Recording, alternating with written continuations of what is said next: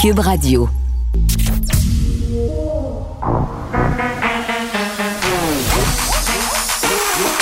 Elle a une opinion sur tous les sujets. Pour elle, toutes les questions peuvent être posées. Geneviève Peterson. Cube, Radio. Salut tout le monde, bienvenue à l'émission. On va diffuser dans quelques instants le point de presse. Juste vous faire un petit décompte avant que ça commence des cas d'aujourd'hui. On est à 660 nouveaux cas et 9 euh, morts malheureusement de plus. On s'en va tout de suite au point de presse. Bonjour euh, tout le monde. Euh, ben, écoutez, euh, hier soir, comme on le fait à peu près tous les lundis soirs, on a fait le tour de la situation dans les différentes régions du Québec avec le ministre de la Santé, le directeur de la Santé publique, les, les experts de l'INSPQ et de l'INES. Et puis, euh, bien écoutez, la situation va très bien. On s'en va vraiment dans la bonne direction. On a une baisse des cas, des hospitalisations. Le taux de positivité est passé de 2,8 à 2,6 en moyenne euh, dans la dernière semaine. Euh, donc, euh, on est en train de passer à travers la troisième vague, quoique il faut continuer de rester prudent. Première chose que je veux vous annoncer, d'abord, bonne nouvelle, en Outaouais, on a vraiment repris le contrôle de la situation. Euh, baisse des cas, baisse des hospitalisations. Donc, je vous annonce qu'à partir de lundi prochain, on va sortir l'Outaouais des mesures d'urgence. Ça veut dire concrètement que le couvre-feu va passer à 9h30. Les élèves du secondaire vont retourner à l'école, sauf secondaire 3, 4, 5 qui vont être en alternance. Et les commerces non essentiels vont euh, rouvrir. Un mot peut-être pour euh, dire quand même euh, aux policiers puis aux gens à la frontière avec euh, l'Ontario. évidemment, la situation est plus grave en Ontario. Donc, on demande aux policiers de continuer à faire de la surveillance sur une base aléatoire. Mais c'est important que les gens de l'Ontario respectent les règles de l'Ontario. Ils sont pas supposés d'aller dans les commerces euh, en Outaouais. Donc, euh, c'est important là, que, que, que, tout le monde soit prudent. Puis, on va demander à nos policiers de continuer leur travail là, entre, entre autres, l'Outaouais puis Ottawa. c'est sûr qu'il y a beaucoup de gens qui travaillent, là, mais pour les gens qui ont pas absolument besoin d'aller dans un commerce, là, c'est interdit. Donc, ça va bien en Outaouais continue de bien aller aussi à Québec, euh, dans pas mal toutes les régions, sauf trois. Trois régions, je devrais dire sous-régions, où ça continue, euh, où on continue de voir euh, vraiment beaucoup de contagions. D'abord, le Bas-Saint-Laurent. quatre RLS, le Témiscouata, Kamouraska, les Basques et Rivière-du-Loup. malheureusement, euh, la situation ne nous permet pas de lever euh, les mesures d'urgence. Donc, ça veut dire que dans ces quatre endroits, on va continuer d'avoir le couvre-feu à 8 heures. Malheureusement, les élèves euh, du secondaire avec l'enseignement à distance, puis les commerces non essentiels fermés. Par contre, à Rimouski, la situation s'est améliorée. Donc là, on va retomber aux mesures zone rouge. Ça veut dire couvre-feu à 9h30, école secondaire ouverte et commerce non essentiel ouvert. Bon, il y a deux autres régions qui sont inquiétantes. D'abord, dans Chaudière-Appalaches, euh, il y a Beauce et Etchemin.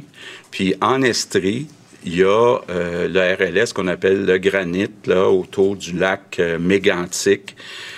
Euh, on va réouvrir les écoles secondaires avec la permission de la santé publique euh, euh, dans ces deux coins-là, mais le couvre-feu va rester à 8 heures et les commerces non essentiels vont rester fermés. Donc, je, lance un appel, vraiment, là, c'est très restreint comme zone, là, mais en Beauce, dans le Bas-Saint-Laurent, et dans le coin du lac Mégantic. Il faut vraiment être plus prudent. il y a beaucoup, beaucoup euh, de cas actifs euh, en pourcentage de la population. C'est important qu'on reste très prudent avec le moins de contacts euh, possible. Bon, je le disais, dans les autres régions, ça va bien. Entre autres, trois grandes régions autour de Montréal, la Laurentide, Montérégie. On sent que ça s'en vient, la zone orange et les restaurants. Donc, euh, j'espère bientôt avoir l'accord euh, de la santé publique dans euh, ces trois grandes régions. Ce qui me fait le plus plaisir dans la situation actuelle, c'est que toutes nos écoles sont ouvertes. Bon, sauf quelques endroits dans le Bas-Saint-Laurent, malheureusement. Mais je mets au défi qui que ce soit de, trouver en Amérique du Nord un endroit où on a eu autant nos écoles ouvertes depuis euh, le début de la pandémie, il y a 14 mois.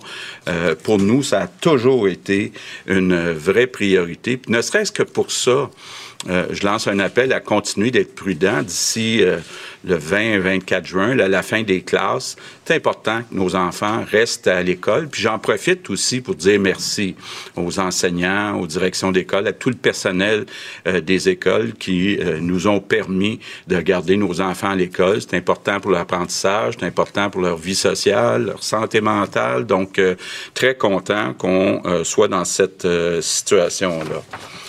Sinon, ben, euh, l'été s'en vient. Euh, euh, puis l'été s'annonce mieux que l'été passé. D'abord, quand on regarde les hospitalisations, les nouvelles hospitalisations, on en a la moitié moins qu'à la même date l'année passée. Quand on regarde les décès, on en a dix fois moins qu'à la même date l'année passée. En plus, on a la campagne de vaccination qui va euh, vraiment bien. Là, vous avez vu dans les CHSLD, tous ceux qui avaient eu une première dose ont maintenant eu leur deuxième dose. Ça veut dire que nos plus vulnérables sont protégés. Euh, on est cette semaine, on devrait dépasser 75 pour les 50 ans et plus. Euh, hier, ça a bien été avec euh, les 30 ans et plus, leur inscription. Puis demain, ben, ça va être le tour des 25 ans et plus. Donc, je veux faire un appel à tous les jeunes du Québec. Là. Euh, vacciner, euh, ça rime avec liberté, ça rime avec solidarité, puis ça rime surtout avec bel été. Donc, s'il vous plaît, allez vous faire vacciner. Euh, tous les jeunes, allez-y en masse. On compte sur vous autres. On a besoin pour avoir euh, la protection communautaire de votre collaboration. Donc, euh, on invite, puis le ministre de la Santé aussi l'a fait sur Facebook ce matin. Là, on essaie de trouver tous les moyens possibles euh, donc, je, fais un appel aussi aux parents, aux amis.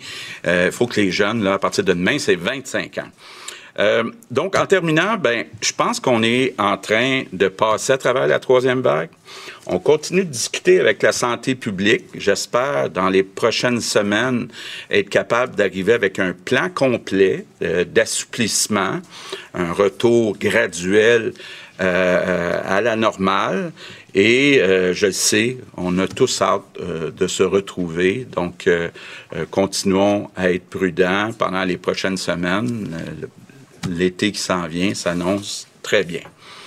Good afternoon. Bon, comme je le disais, euh, les cas qui sont à la baisse, euh, François Legault qui débute ce point de presse avec des bonnes nouvelles, s'est réuni hier soir euh, avec évidemment Dr Arruda, Christian Dubé et les gens de l'Institut national de santé publique et on nous dit vraiment là qu'on est sur la bonne voie. Je pense que c'est ça qu'on avait besoin d'entendre, mais les chiffres sont là, il faut bien le dire, ça se maintient, on a moins de cas on a moins d'hospitalisation aussi.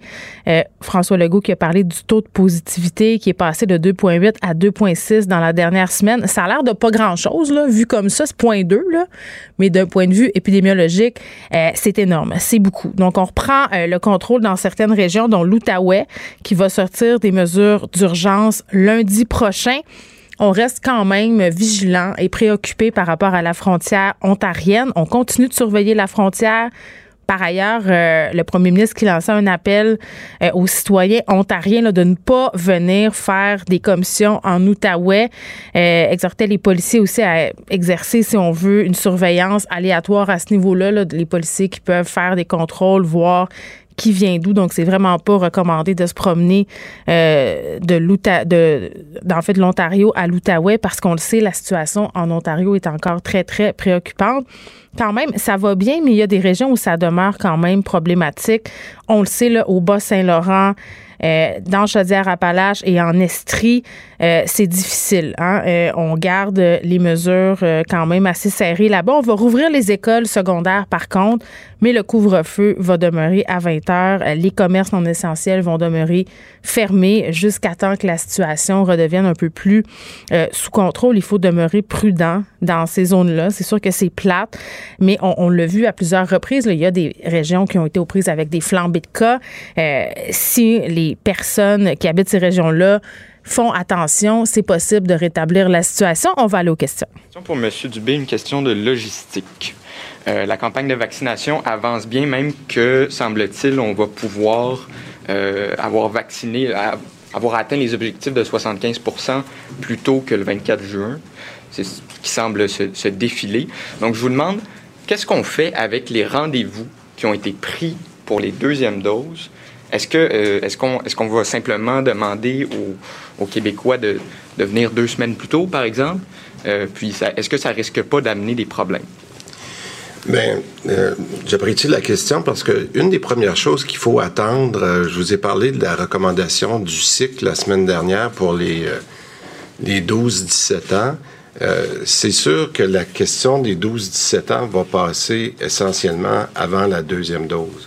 Alors, moi, je vais avoir la recommandation du cycle. On me l'a dit que je l'aurai probablement mercredi de cette semaine. Et euh, c'est à ce moment-là qu'on va voir si on a besoin de devancer des rendez-vous ou pas. Parce que, comme vous voyez, nos 12 à 17 ans, on les ferait probablement à la fin juin. Donc, euh, c'est quand même 500 000 personnes. Vous vous souvenez quand on en a parlé la semaine dernière. Donc, j'aimerais mieux euh, vous confirmez que le SIC est d'accord avec cette période-là pour qu'on puisse dire comment on a besoin de réorganiser, si besoin il y a, la deuxième dose. Mais en ce moment, j'aimerais mieux avoir la recommandation du SIC pour euh, l'ordre en question. Merci. Euh, toujours sur la vaccination, vous avez vu, M. Dubé, que Montréal est la région du Québec, la deuxième région du Québec où il y a le moins de couverture vaccinale. Comment vous l'expliquez, puis comment vous comptez euh, vous attaquer à ce problème? Ben, il y a deux raisons. Euh, il y a beaucoup de gens qui euh, se sont fait vacciner à Montréal, mais qui étaient des résidents hors de l'île. On a beaucoup, hein, comme vous savez, entre autres, de travailleurs de la santé ou des travailleurs points qui viennent à Montréal qui se sont fait vacciner. Donc, je pourrais dire que Montréal s'est fait prendre des, vaccins par des gens d'extérieur, mais c'est quand même pour le bien commun, donc il n'y avait pas d'enjeu là. Le deuxième, c'est qu'on a réalisé, puis on est en train de vérifier ça avec la RAMQ. J'aurais aimé ça que ça soit ajusté euh, dans les derniers jours, mais on m'a dit que ça se ferait prochainement.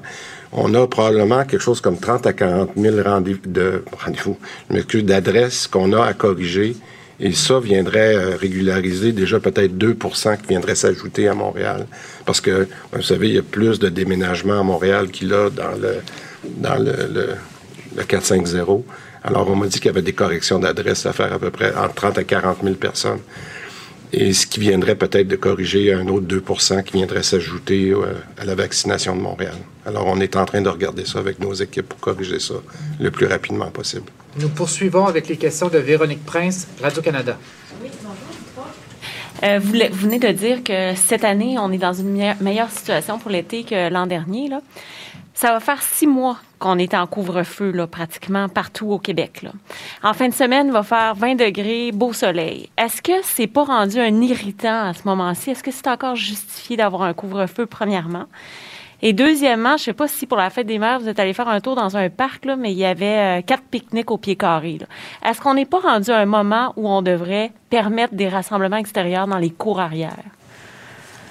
Ben, je veux pas faire d'annonce aujourd'hui, compte tenu que les travaux sont pas terminés, mais je vais vous dire que notre plan d'assouplissement va être empreint d'espoir, d'un peu plus de liberté, mais aussi de prudence. Fait que ça, je, veux quand même que les gens sachent qu'on est, très conscient. Quand on fait quand même des sondages, euh, l'Institut fait des sondages auprès de la population euh, par rapport au couvre-feu, indépendamment de ce qu'on peut dire, beaucoup de gens euh, considèrent que le couvre-feu, c'est encore un élément important. Je, je, veux juste vous dire par rapport aux sondages qui ont été faits récemment. Et aussi, certains même pensent que les mesures ne sont pas assez restrictives. Juste pour vous dire dans les faits qu'il y a encore quand même cet élément-là.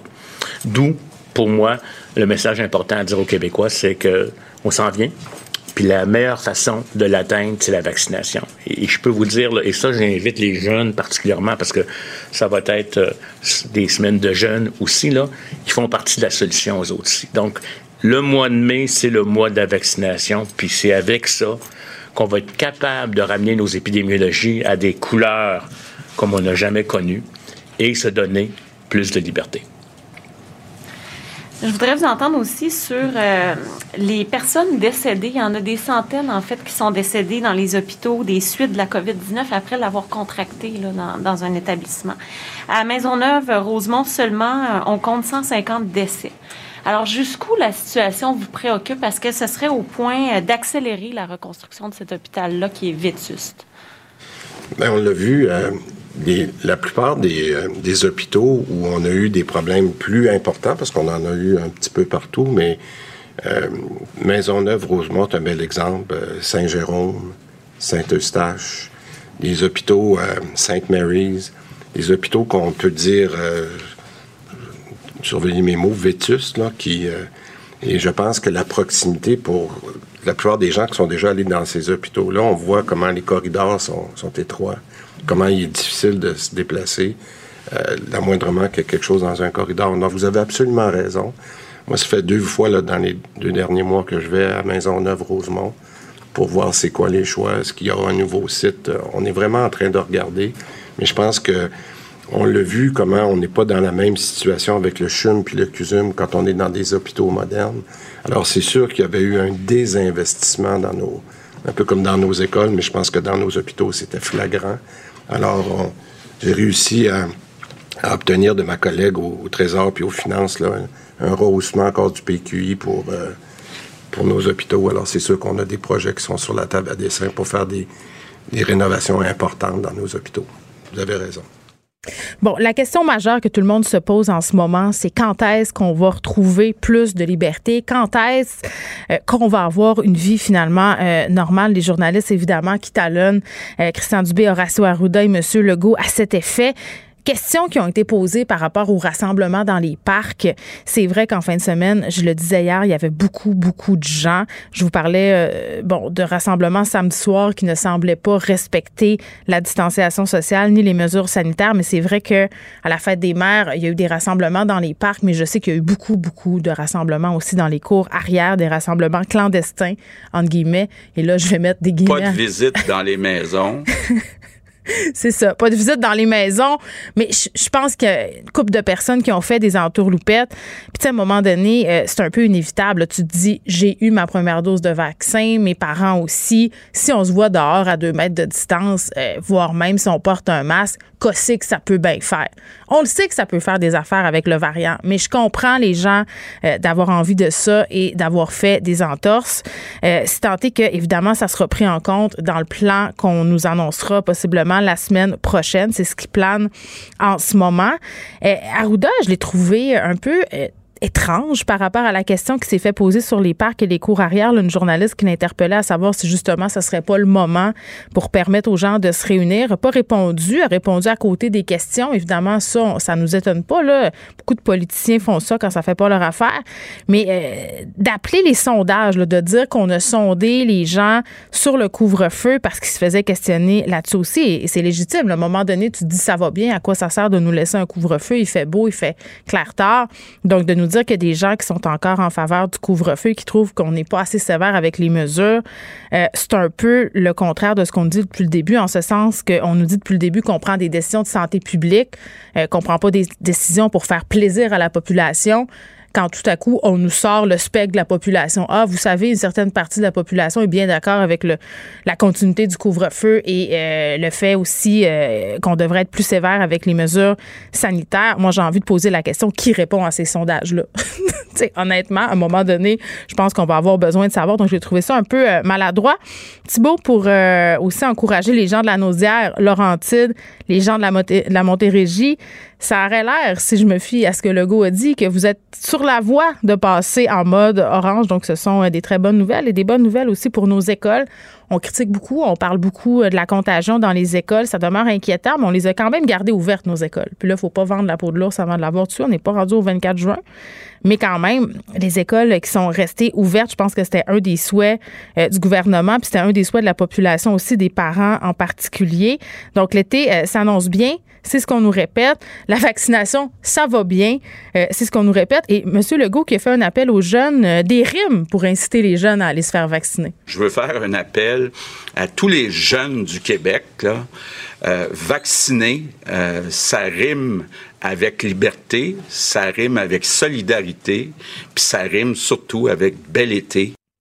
Tu sais, bon, évidemment, on essaie d'enjoindre les jeunes à, aller se faire vacciner. Je parlerai euh, tantôt avec une experte du post Facebook que fait Christian Dubé pour essayer d'influencer les jeunes à aller se faire vacciner. Est-ce que c'est vraiment euh, le meilleur média pour parler aux jeunes? Qu'est-ce qu'on devrait faire pour les convaincre d'y aller, à part leur faire miroiter un bel été?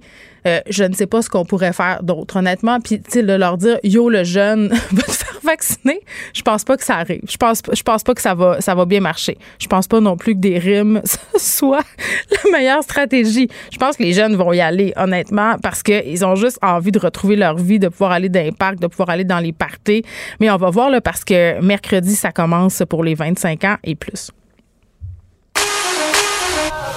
Pour elle, une question sans réponse n'est pas une réponse.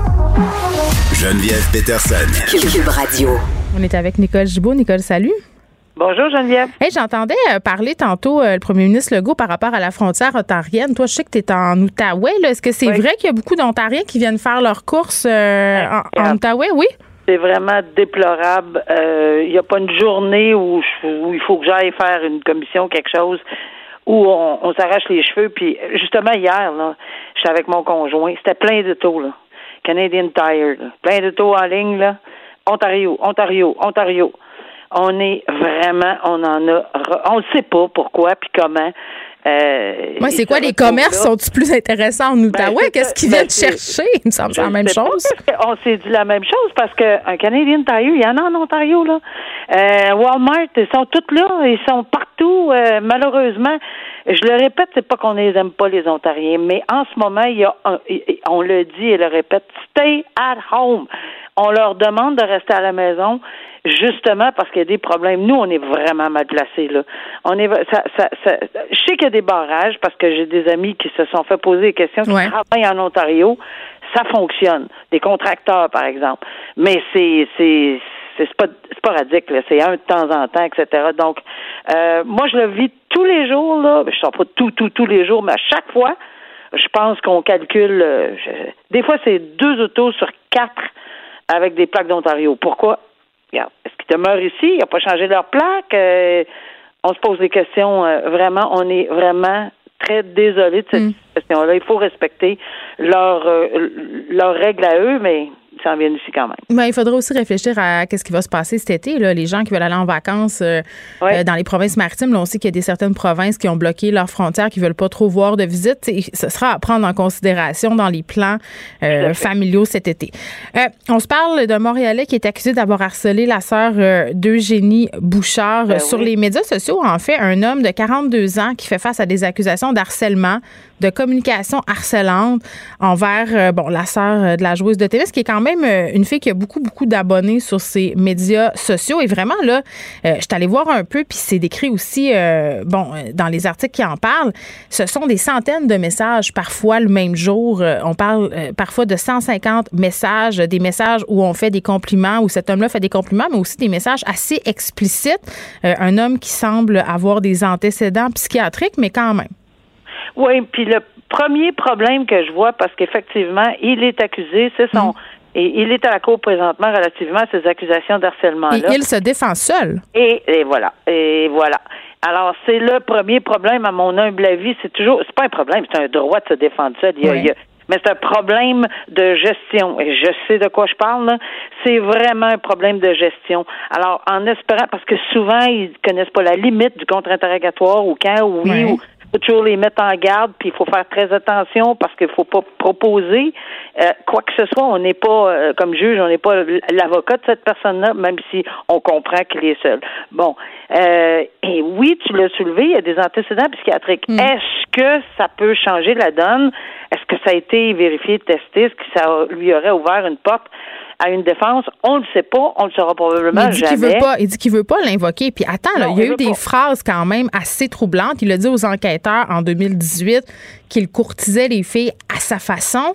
Il a dit Je me suis essayé avec pas mal de vedettes, j'étais limpide, honnête, dans le but de séduire. Donc lui, dans sa tête, il fait ça euh, Il pour séduire. correct. Oui, puis il dit, il dit qu'il s'est déjà beaucoup trop investi dans cette relation-là. C'est- Ça frôle, ça frôle presque l'érotomanie. Tu sais, l'érotomanie, c'est quand une personne s'imagine être en relation avec quelqu'un.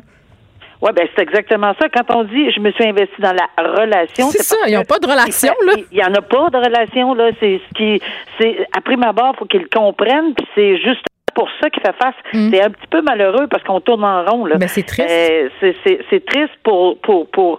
Puis elle était vraiment, euh, elle avait peur cette jeune fille là. Et Ouais. avec raison là. Tu sais pas. euh, Mais qui- pris en photo près de son travail. Puis comme elle savait pas à quoi il ressemblait, chaque fois qu'elle voyait des hommes dans la rue, elle se disait c'est-tu lui, c'est-tu lui, c'est tout d'un coup que c'est lui puis qui C'est m'attend? pas de la c'est pas de la paranoïa là, c'est vraiment du ré- elle le savait, elle Ouais. le voyait, elle le réalisait. Donc qui dans son entourage, euh, Dieu merci, elle a quitté le pays maintenant pour elle. Donc elle a évidemment elle, elle est à l'extérieur Mm. euh, du pays pour son travail, elle a témoigné par vidéoconférence, visioconférence, Mm-hmm. c'est parfait, mais euh, c'est- tout est problématique puis on justifie parce que c'est pas c'est pas le but c'était pas de faire mal. Ben oui, mais ça fait mal harceler psychologiquement. Oui. Ça fait mal de- de- dans, dans la tête. Alors, on verra la décision, mais est-ce qu'il va témoigner? On va, ça, je sais qu'on va le mettre en garde, là. On va lui dire que t'es pas, il est pas obligé. Euh, mais souvent, bon, c'est. Mais les gens qui se défendent seuls, habituellement, ça, ils ils, veulent parler. ils vont- C'est correct aussi. Exactement. Il est dans son droit. On va continuer de suivre ça. Charlotte Bouchard, tu l'as dit, est en dehors du pays. Euh, mais ce- cet homme-là, puis je pense qu'il faut le préciser parce que des communications harcelantes, il y en a beaucoup sur les médias sociaux. On a l'impression toujours qu'on peut rien faire, mais, mais c'est pas vrai. Il y a des recours euh, contre ça et on peut les exercer. Une histoire vraiment horrifiante.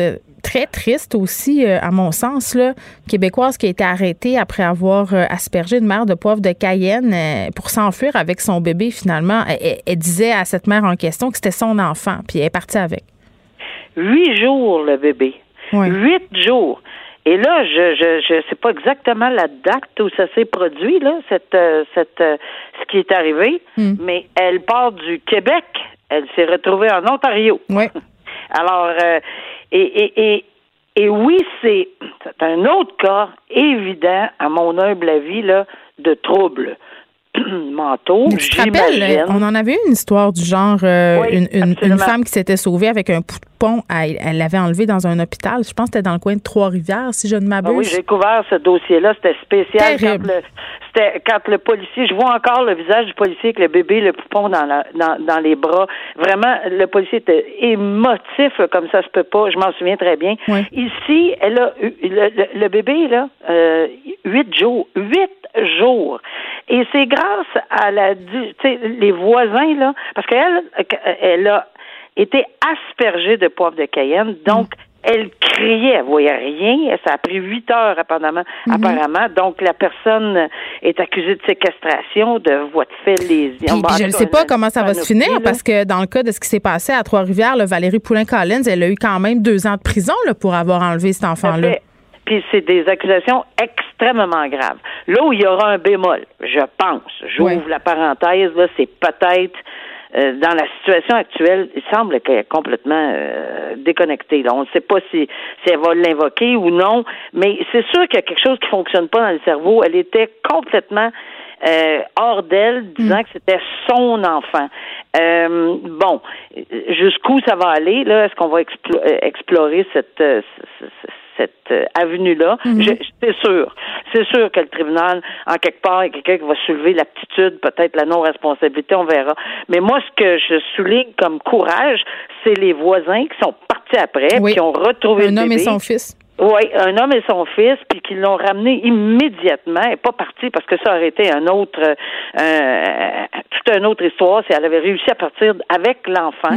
Euh, mais il y a une chose, la mère a été quand même extrêmement, là, il faut, faut, le souligner, extrêmement correcte. Elle dit, moi, là, quand j'ai vu qu'elle disait que c'était son bébé, son bébé, j'ai eu moins, j'étais terrifiée, là, mais je voyais rien. Alors, au lieu de crier, de l'agresser, elle, euh, je voulais pas accentuer parce qu'elle disait, je suis certaine, si elle pense que c'est son enfant, elle ne lui fera pas mal. Tu sais, le raisonnement d'une mère, c'est quelque chose, Mais quand vrai. même. Elle a pensé très, très vite. Au lieu, euh, elle- elle- au lieu de la charger, j'utilise ces mots, elle a appelé de l'aide. Exactement. Elle a appelé de l'aide. Alors, euh, on va voir le déroulement, mais c'est extrêmement sérieux. Bon, ce c'est une histoire euh, qui se finit bien euh, pour le bébé et pour Oui. cette mère-là, mais il y aura euh, certes des conséquences pour cette femme qui est partie avec un bébé qui, rappelons-le, a huit jours quand même.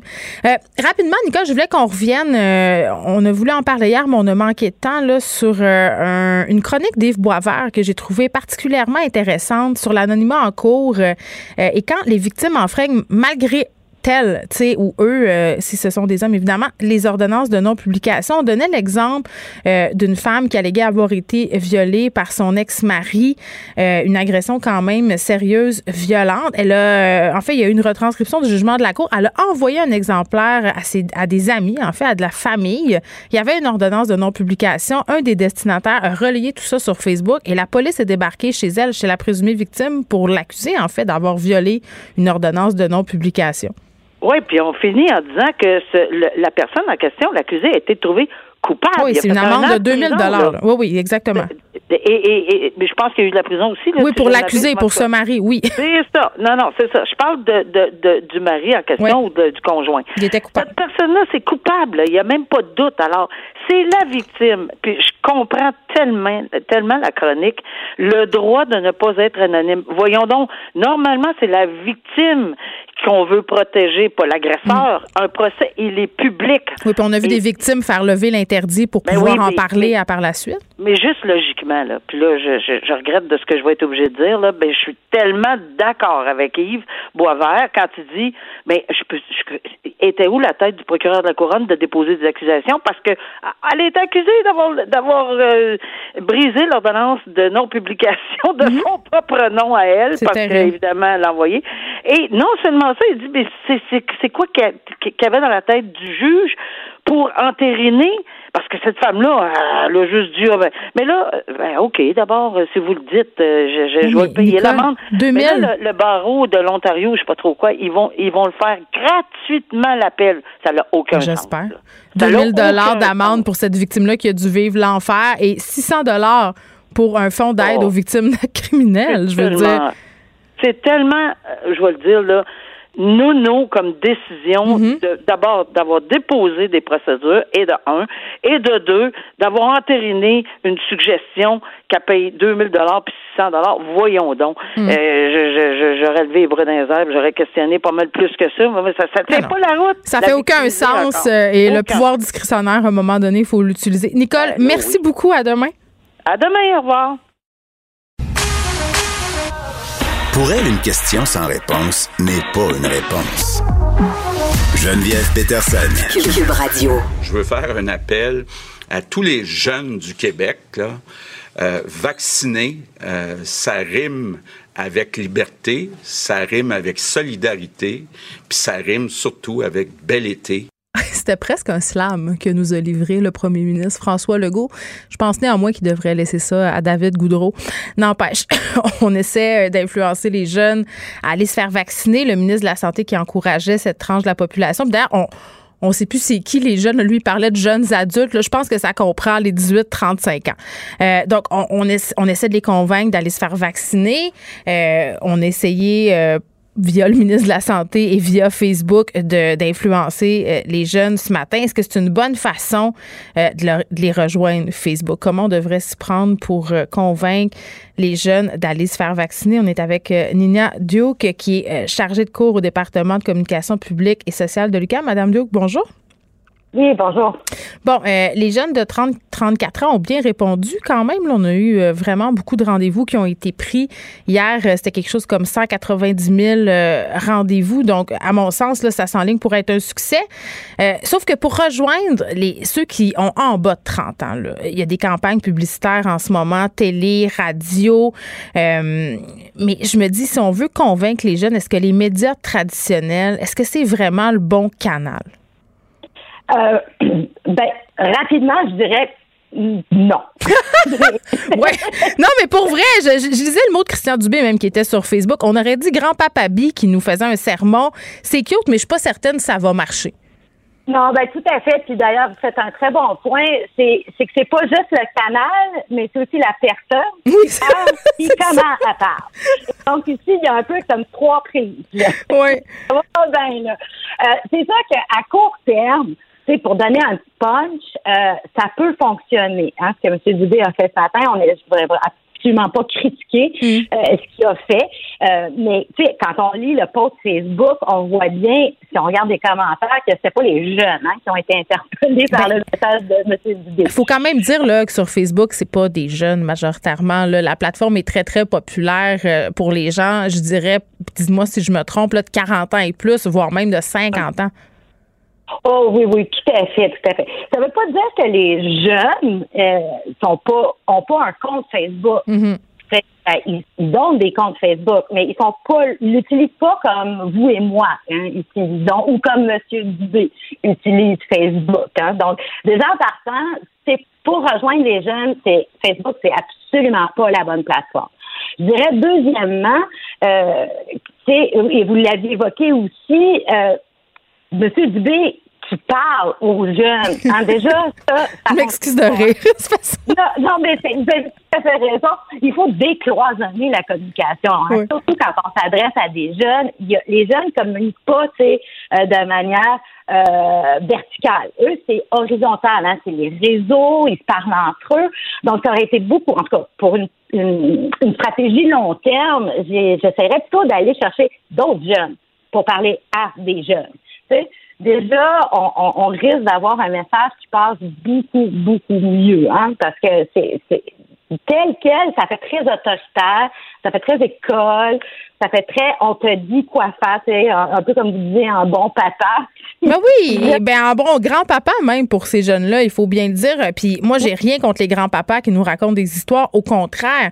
Mais, mais c'est vrai, encore faudrait-il le voir, leur message euh, à ces grands-papas-là ou à ces grands-mamans-là qui nous parlent. Puis tu sais, je m'inclus là-dedans. Là. Moi, des fois, j'essaie de dire des trucs à mes ados, puis c'est comme si j'avais pas parlé, puis c'est normal. C'est le stade de l'existence où on remet un peu l'autorité en question et le premier ministre euh, représente l'autorité. Le ministre de la Santé représente, à mon sens, peut-être même les contraintes. hein. Euh, les jeunes sont tannés de se plier à des contraintes. Est-ce qu'on devrait pas aller rechercher, comme vous le disiez, euh, des jeunes? on a fait appel à des jeunes l'année passée lors de la première vague. Ça avait été critiqué par ailleurs parce que ça avait coûté cher, mais d'aller chercher des Pierre-Luc Funk, des Sarah-Jeanne Labrosse, on pourrait, mais encore là, est-ce que ça aurait une quelconque efficacité? Ben, en fait, ça dépend. C'est toujours ça dépend du message. Ouais. Beaucoup de jeunes, les influenceurs, c'est correct pour, si vous me pardonnez l'expression, vendre des brosses à dents. Tu sais, quand Mais on est dans ce mode-là, ça va. Mais là, on est ici dans un discours de santé publique. Donc, j'irais pas avec des influenceurs, mais j'irais carrément avec des jeunes ordinaires. Moi, si on me posait la question, C'est vrai. Là, toi, qu'est-ce que tu ferais? C'est aller chercher des jeunes, faire des témoignages sur les réseaux et les espaces où ils sont. TikTok, par exemple, Instagram. Instagram, c'est là où sont les jeunes. Oui, puis juste le selfie de la vaccination, tu sais, les fameux selfies de vaccination, il y a des gens qui sont bien tannés, mais n'empêche, euh, on le sait, là, le mimétisme, ça fonctionne. Ben, c'est drôle, j'avais j'avais tout à fait pensé à ça ce matin quand j'ai vu ça. Je dis, mais pourquoi pas avoir fait quelque chose de viral comme je me fais vacciner ou, tu sais, Ouais. une, petite phrase, là, que les jeunes, puis c'est comme ça que les jeunes communiquent entre eux, de manière horizontale, de bouche à oreille, de partage, puis eux, c'est l'authenticité. Puis vous, vous, vous, le disiez très bien, malheureusement, dans le déplaise de M. Dubé, pour un jeune de cette catégorie d'âge-là, ça représente pas, le gouvernement ne représente pas l'authenticité. Donc, on est déjà dans, dans, dans un message qui va très, très, très mal passer. Et, et ça ne veut pas dire qu'ils sont pas authentiques. Je parle juste de la perception que les jeunes ont. Et, donc, euh, comme je disais au début, hein, c'est mauvais canal, mauvaise personne, mauvais message. Donc, dans le fond, la solution, elle serait simple, mais est-ce que ça serait euh, au gouvernement de l'organiser? Moi, je vais aller plus loin que ça. Je me disais, si, euh, je sais pas, on jase là, des, canaux de diffusion euh, qui offrent du contenu pour les jeunes, que ce soit Télé-Québec, soit n'importe qui, là. ça peut être ici, euh, ça peut être à Radio-Canada. si euh, les figures là, qui font ces émissions-là, qui plaisent aux jeunes, mettaient leur selfie de vaccination, parlaient peut-être, prenaient la parole sur leurs médias sociaux pour dire, ben moi, je me suis fait vacciner, puis ça s'est bien passé puis, tu sais, si on veut retrouver un été normal, ça serait le fun que toi aussi tu y ailles. Ça pourrait aussi être efficace. C'est pas nécessairement au gouvernement à mettre ça en place. Moi, c'est ce que je me dis. On a tous une responsabilité à jouer. Ben, je, suis d'accord avec vous. Puis de toute façon, quand, quand, quand, quand on vient à parler avec les jeunes, le gouvernement abat, il y a beaucoup, beaucoup de misère. Mais c'est vrai de, de, du fiasco, là, c'est de, des vidéoclips de, de, de M. Arruda, de Dr. Arruda, tu sais. Donc, même quand tu essaies... oui, mais ça, c'est un autre dossier, là. Il avait manqué de jugement. Il savait pas trop à qui il s'associait. Puis c'était un peu malaisant. Mais c'est sûr que, tu sais, je niaise depuis le début de la semaine parce que, euh, tu sais, en disant yo le jeune, puis c'est la semaine des jeunes, c'est sûr que, tu sais, on, on, dirait, euh, quand le gouvernement essaie de s'adresser aux jeunes, qu'on est dans un épisode géant de Watatata, là. Ça fait un peu fake. Tout à fait, tout à fait. Puis ça revient à l'authenticité. Moi, souvent, ce que, ce que je remarque, c'est que les jeunes, ils veulent être inclus dans la conversation. Ils sont mhm. à un âge où ils, ont, ils veulent participer. Je pense qu'un excellent point de départ, c'est justement d'aller voir les jeunes, puis leur demander à eux quelle sorte de campagne ils voudraient, puis leur demander peut-être eux-mêmes de la faire. Vous parliez justement de Télé-Québec et tout ça, c'est un excellent point de départ. Aller... Ben, ils font mammouth, tu sais, prenez le monde de mammouth, puis go. Tout à fait, tout à fait. Puis le, message risque de beaucoup mieux passer. Ça, c'est bien évidemment des stratégies à long terme. C'est ça. À, court terme, mais remarque, à court terme, ça fait aussi, hein, ça prend 30 secondes prendre un téléphone. on parle-tu des parents? Je pense qu'on en a une responsabilité, là, même s'ils roulent des yeux quand on leur parle autour d'une assiette de spaghettis. Là, je pense qu'on est capable de les motiver à y aller. Tout à fait. Puis euh, effectivement, vous avez raison. On ne peut pas juste attendre à, ben, ce que le gouvernement il y a tout de même un mouvement social qui, qui doit venir euh, des gens autour. Puis les jeunes sont encore dans cette dans, dans ce moment de leur vie où, où, les parents ont encore un grand rôle à ce niveau-là. Euh, ils roulent des yeux, là, mais ça rentre quand même dans leur tête. L'idée fait son chemin. Quand ils redescendent dans le sous-sol, là, ils pensent. Moi, c'est ce que je me ben, dis. La, socialisation vient avant tout des parents. Hein? Mm-hmm, bien sûr. Donc, nos jeunes nous. Euh, même quand ils pensent pas qu'ils nous imitent, ils nous imitent. Et donc, que nous, on fait, euh, eux, ils vont le faire. Pour le meilleur et pour le pire, c'est ce que j'ai envie de dire. Euh, Nina Duquet, merci, qui est chargée de cours au département de communication publique et sociale Lucam. On se demandait comment on pourrait bien intéresser les jeunes à la vaccination, comment les motiver à y aller. Mais moi, je veux finir ça bien cette entrevue. Moi, je pense qu'ils vont y aller, les jeunes, Madame Duquet. Pour vrai, là, euh, je pense qu'ils ont envie de se retrouver, de faire des affaires. Je pense qu'ils n'ont pas envie de revivre une année scolaire comme celle qu'ils ont vécue l'année dernière. Donc, juste ça, à mon sens, ça devrait suffire à les motiver. Geneviève Peterson. Une animatrice pas comme les autres. Cube Radio. Les risques liés à la pilule contraceptive ont beaucoup été évoqués hein, pour mettre en perspective les risques liés à la vaccination, notamment quand on parle de thrombose, de caillots sanguins. Puis à chaque fois qu'on faisait cette comparaison-là, je comprenais pourquoi. C'est clair qu'on voulait faire une image forte et la pilule contraceptive est utilisée vraiment par beaucoup de femmes. 100 millions de femmes dans le monde utilisent la pilule aujourd'hui. Euh, mais quand même, je me dis, c'est, en quelque sorte une certaine banalisation des effets secondaires euh, des dangers euh, de ce moyen de contraception-là. Puis j'avais envie euh, qu'on en parle. Puis je sais que ça a l'air d'être sujet de filles, mais en même temps, les hommes qui nous écoutent, pour vrai, ça peut avoir des conséquences sur vos filles à vous. Si vous avez des ados, là, moi, j'en parlais ce matin avec Benoît Dutrisac, je me disais, aïe aïe, si ma fille de 14-15 ans me dit, maman, je veux prendre la pilule, euh, c'est sûr que je vais avoir des petites interrogations et ça peut avoir aussi des conséquences sur plein d'affaires en ce qui concerne si vous êtes en couple avec une femme, là, ça peut avoir des incidences sur votre vie à vous aussi. Donc, partez pas. je parle de tout ça avec docteur Edith Gilbert, euh, qui est médecin conseil à l'Institut national de santé publique du Québec. Docteur Gilbert, bonjour. Bonjour. Bon, euh, ça m'a fait sourciller cette comparaison-là. Je, le dis d'emblée parce que euh, bon, c'est en quelque sorte comme si on banalisait le risque. Il y a eu quelques articles qui sont sortis euh, ces dernières années sur les risques potentiels de la pilule. Vous, vous, vous êtes, bon, on peut dire l'experte au Québec de la pilule contraceptive.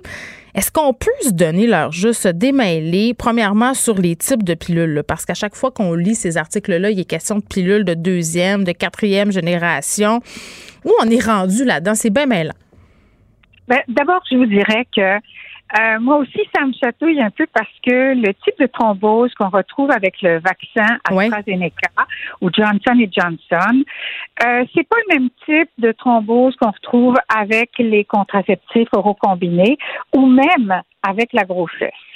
Alors, d'abord, en termes de chiffres, euh, vous avez entendu le risque de thrombose lié à une baisse des plaquettes avec la vaccination, que ce soit AstraZeneca ou Johnson Johnson, c'est un cas sur 100 000. Mais chez Madame Tout le Monde, le risque de base de faire une thrombose, il est aux alentours de 5 pour 10 000. OK? Donc, 50 fois plus élevé, une, une, femme normale qui prend pas la pilule, qui euh, fait sa vie ordinaire, elle a un risque de, de, thrombose qui est à peu près 5 pour 10 000. Si elle prend la pilule, ce risque va être augmenté de 2 à 3 fois, mais si elle devient enceinte, il va être augmenté hmm. de 30 à 80 fois. OK? Le risque de faire une thrombose chez une femme dans les trois jours qui entourent l'accouchement, c'est 440 pour 10 000 on est très, très, très, très loin du petit risque lié à, à, la, à, la, à la vaccination. Mais là, docteur Gilbert, c'est tellement, tellement important. Là, je veux m'assurer qu'on comprend bien parce que c'est tellement fondamental. Un, je comprends que la comparaison qu'on fait un peu partout euh, depuis cette, euh, cette peur entourant l'AstraZeneca, elle est un peu erronée parce que c'est pas le même type de caillot puis de thrombose. Ça, c'est important là, de le dire. on parle souvent de la reprise du discours scientifique dans les médias. Là, je pense qu'on a là la preuve que parfois il y a des errances. Et deuxièmement, euh, si vous me dites que moi, comme femme de 38 ans, euh, j'ai plus de chances de faire une thrombose euh, en étant ce que je suis que si je prends le vaccin, c'est quand même assez révélateur aussi que cette comparaison-là ne tient pas la route. Absolument, elle tient, tient pas la route. Dieu, merci. Si on met si on met les deux dénominateurs à 100 000, votre, risque, votre risque de base, il est à 50 sur 100 000, alors qu'avec la vaccination, il est à 1 pour 100 000. Donc, je devrais avoir peur de vivre, pas de me faire vacciner. Non, non, mais c'est ça. Et puis, si vous êtes, si vous venez d'accoucher, là, il est à 4 400 pour 100 000. OK? Alors, là, il faut mettre les choses en perspective. Pour les femmes qui prennent la pilule, certes, il y a un risque et c'est la raison pour laquelle on, a des contre-indications. Puis toutes les femmes qui ont euh, déjà fait une thrombose ou qui ont des maladies liées à la thrombose dans leur famille et ce qu'on appelle les thrombophilies, on ne peut pas leur donner les contraceptifs oraux combinés qui contiennent des oestrogènes parce que ce sont les oestrogènes qui sont liés à la cascade de, de, de, qui va éventuellement donner un risque de thrombose. Et cette dose d'œstrogène, plus elle est élevée, plus le risque augmente. Alors, avec dans les dans les dernières années, on a tendu à faire des pilules contraceptives de moins en moins mm. euh, riches en oestrogène, euh, au point que même maintenant, on, on, on, a des pilules qui vont sortir euh, sous peu, qui contiennent des oestrogènes qui sont euh, même très peu lié au risque thrombogène. Alors, on, on, va vers une amélioration. Je veux dire, on n'est plus dans les pilules des années 60. Hein? Non, mais même moi, là, qui ai pris la pilule, euh, Madame euh, Gilbert, qui a été obligée d'arrêter parce que j'avais des effets psychologiques, des effets sur ma libido, des effets sur mon anxiété, j'ai fait de la tachycardie. Je veux dire, je trouve que les médecins, on n'en parle pas beaucoup quand on va se faire prescrire la pilule. C'est très court, souvent, les consultations. On prescrit ça de façon presque automatique. Est-ce qu'on devrait en parler plus, expliquer plus aux femmes euh, qu'est-ce qui risque peut-être de se passer pour qu'au moins on sache qu'est-ce qui est en train de nous arriver quand on les expérimente, ces effets-là? Ben, je pense que que ce soit une infirmière ou un médecin qui prescrivent les contraceptifs oraux, euh, ou les contraceptifs en général, il doit s'assurer qu'il n'y a pas de contre-indication, c'est la première chose. Puis une fois que bon, y a, on s'assure qu'il n'y a pas de contre-indication, il doit expliquer comment ça fonctionne et quels sont les effets secondaires possibles. Mais il y a une chose qui est certaine, c'est que on connaît les facteurs de risque de thrombose, ok? Puis par rapport à la, à la, contraception, c'est principalement ce qu'on retrouve dans les, les, les antécédents de thromboembolie veineuse. Mm. Là. Euh, ça, ça c'est vraiment important. Mais il y a, y a toutes sortes d'autres problèmes de santé qui sont associés à, un, risque augmenté de thrombose. Euh, parlons juste de l'âge. OK? Mhm. Le risque de thrombose, il augmente avec l'âge. Il est, il est le double à 45 ans qu'il ne l'est à 20 ans. OK? Alors, ce, risque de thrombose, il est présent. euh, chez toutes les femmes. Il est présent chez l'homme, mais en moins grande importance. Mm. Et euh, il est il est très différent euh, effectivement de ces risques de thrombose avec la vaccination, mais on trouve aussi beaucoup de thrombose avec la maladie Covid. Ok, parmi la, une des complications principales de la Covid chez les gens qui sont hospitalisés, ce sont justement des thromboses. Et étonnamment, les femmes semblent être euh, un peu moins sujettes aux thromboses que euh, les, les hommes. Par les femmes covidiennes. Oui, les, les on va les appeler comme ça. Elles sont un petit peu moins sujettes à la thrombose que les hommes parce que justement le mécanisme est différent et que étonnamment dans le cas de la Covid, il est possible que les oestrogènes, ces mm. fameuses hormones féminines, protègent contre la contre la thrombose covidienne. Alors, c'est assez compliqué. Hein? À ce moment-ci, il nous manque beaucoup d'éléments au niveau scientifique. Mais ce qu'on peut dire, c'est que, en tout cas, en matière de contraception, euh, la recherche des contre-indications, c'est euh, quelque chose d'élémentaire que tous les médecins et les, infirmières et les, les pharmaciens doivent, euh, doivent faire quand ils, ils, ont, ils vont prescrire éventuellement un contraceptif oral combiné. Mm-hmm. Et puis, après ça, de discuter de faire un bon counseling sur les effets secondaires, ça c'est essentiel. Docteur Edith Gilbert, merci beaucoup. Vraiment, c'était intéressant. J'espère que ça a servi, euh, ça aura servi à rassurer euh, les femmes qui nous écoutent, notamment par rapport au risque de se faire vacciner avec AstraZeneca et possiblement euh, Johnson Johnson. Mais merci beaucoup, docteur Gilbert, qui est médecin conseil à l'Institut national de santé publique du Québec. Vous écoutez Geneviève Peterson. Cube Radio. On est avec Luc La Liberté. On n'a pas eu son petit jingle. Ah! Le, le, commentaire de Luc La Liberté. Une vision américaine, pas comme les autres. Merci. Luc est là. Salut, Luc. Salut, comment va? Hey, on fait pas faire des jingles pour rien. Moi, je veux que ça soit là quand on commence ton segment. Ben, écoute, j'étais, j'étais complètement déstabilisé. Ben, je, me dis, mais comment vais-je me présenter maintenant si on l'annonce pas avant? Je pense pas que tu aurais pu t'exprimer, honnêtement. Il aurait fallu faire autre chose. OK, euh, on rit, mais là, on, va rire moins parce que euh, on va aborder un sujet euh, qui est pas très jojo. une tare américaine, c'est ce que j'ai envie de dire. Vraiment, là, les tueries aux États-Unis, on le sait, il y en a plusieurs par année. Puis quand on dit les chiffres, ça, me semble toujours un peu surréaliste. Euh, en 2021, 194 euh, tueries, c'est 10 par semaine, ça, Luc? Écoute, je, regardais ces chiffres-là ce matin parce qu'on venait de les mettre à jour. C'est un dossier auquel je m'intéresse régulièrement parce que dans, le cadre de ma pratique enseignante, euh, écoute, ça fait ça fait un quart de siècle que j'enseigne l'histoire américaine et c'est un des sujets pour lesquels je, je pense être toujours en manque d'explications mm. logiques ou sensées pour dire à mes je peux leur expliquer d'où ça vient, je peux leur expliquer les différentes influences qui ont mené à ça. C'est culturel, c'est très politique les armes aux États-Unis, euh, mais qu'on n'ait pas plus d'intervention que ça. Puis d'intervention, le pas que de législation sur les armes à feu, euh, d'intervention au plan social pour limiter les dégâts que fait le recours aux armes à feu. Mm. Dans l'histoire américaine, c'est comme un des, des, des, très, très nombreux mystères qui me reste à régler. Si, si on fait le tour, regardons ce qu'on connaît un peu mieux, qui est surtout la civilisation occidentale, l'Europe de l'Ouest, l'Amérique du Nord. Euh, on regarde le Mexique, on regarde le Canada. Euh, plus de la moitié des décès euh, attribués au recours ou attribuables aux armes à feu, plus de la moitié des décès, c'est un seul pays sur l'ensemble des pays des zones que je viens de mentionner. Donc, il y a quelque chose là qui n'a rien à voir avec ce qu'on voit ailleurs. Donc, on pourrait toujours dire, ben, on en a eu des cas au Canada aussi. C'est pas impossible que quelqu'un qui, euh, qui, a une thématique ou un problème de santé mentale, là, on, on l'a déjà vu, ça a déjà été documenté. Mais là, on parle de 10 par semaine. Euh, c'est énorme. Durant la fin de semaine dernière, là, euh, Geneviève, 11 tueries dans une seule fin de semaine. Non, du vendredi jusqu'au dimanche soir. Ça fait partie de leur quotidien. Ils sont habitués, entre guillemets. Euh, les élèves dans mhm. les écoles font des formations euh, afin, puis même, je dis les élèves dans les écoles américaines, évidemment, c'est pas la même chose, mais ici, euh, chez nous, là, moi, mes enfants, une fois par année, font une pratique de confinement. Puis à chaque fois, ça, ça me frappe et, ça me terrorise. Je, sais qu'on n'est pas aux États-Unis, il n'y a pas des tueries au Québec comme aux États-Unis, c'est pas ça que je suis en train de dire, mais je veux dire, les enfants apprennent quoi faire s'il y a un tireur qui rentre dans une école, dans leur école.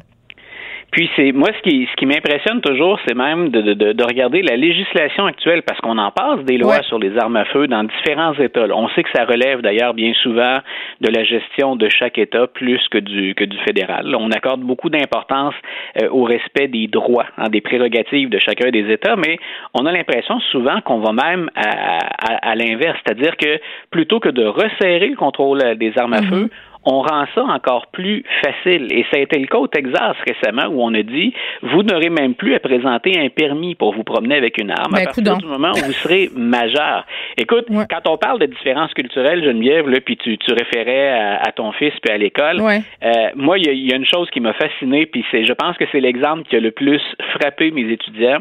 Euh, jamais quand je suis euh, en classe ici au Cégep Garneau à Québec, mes étudiants pourraient rentrer en classe avec une arme.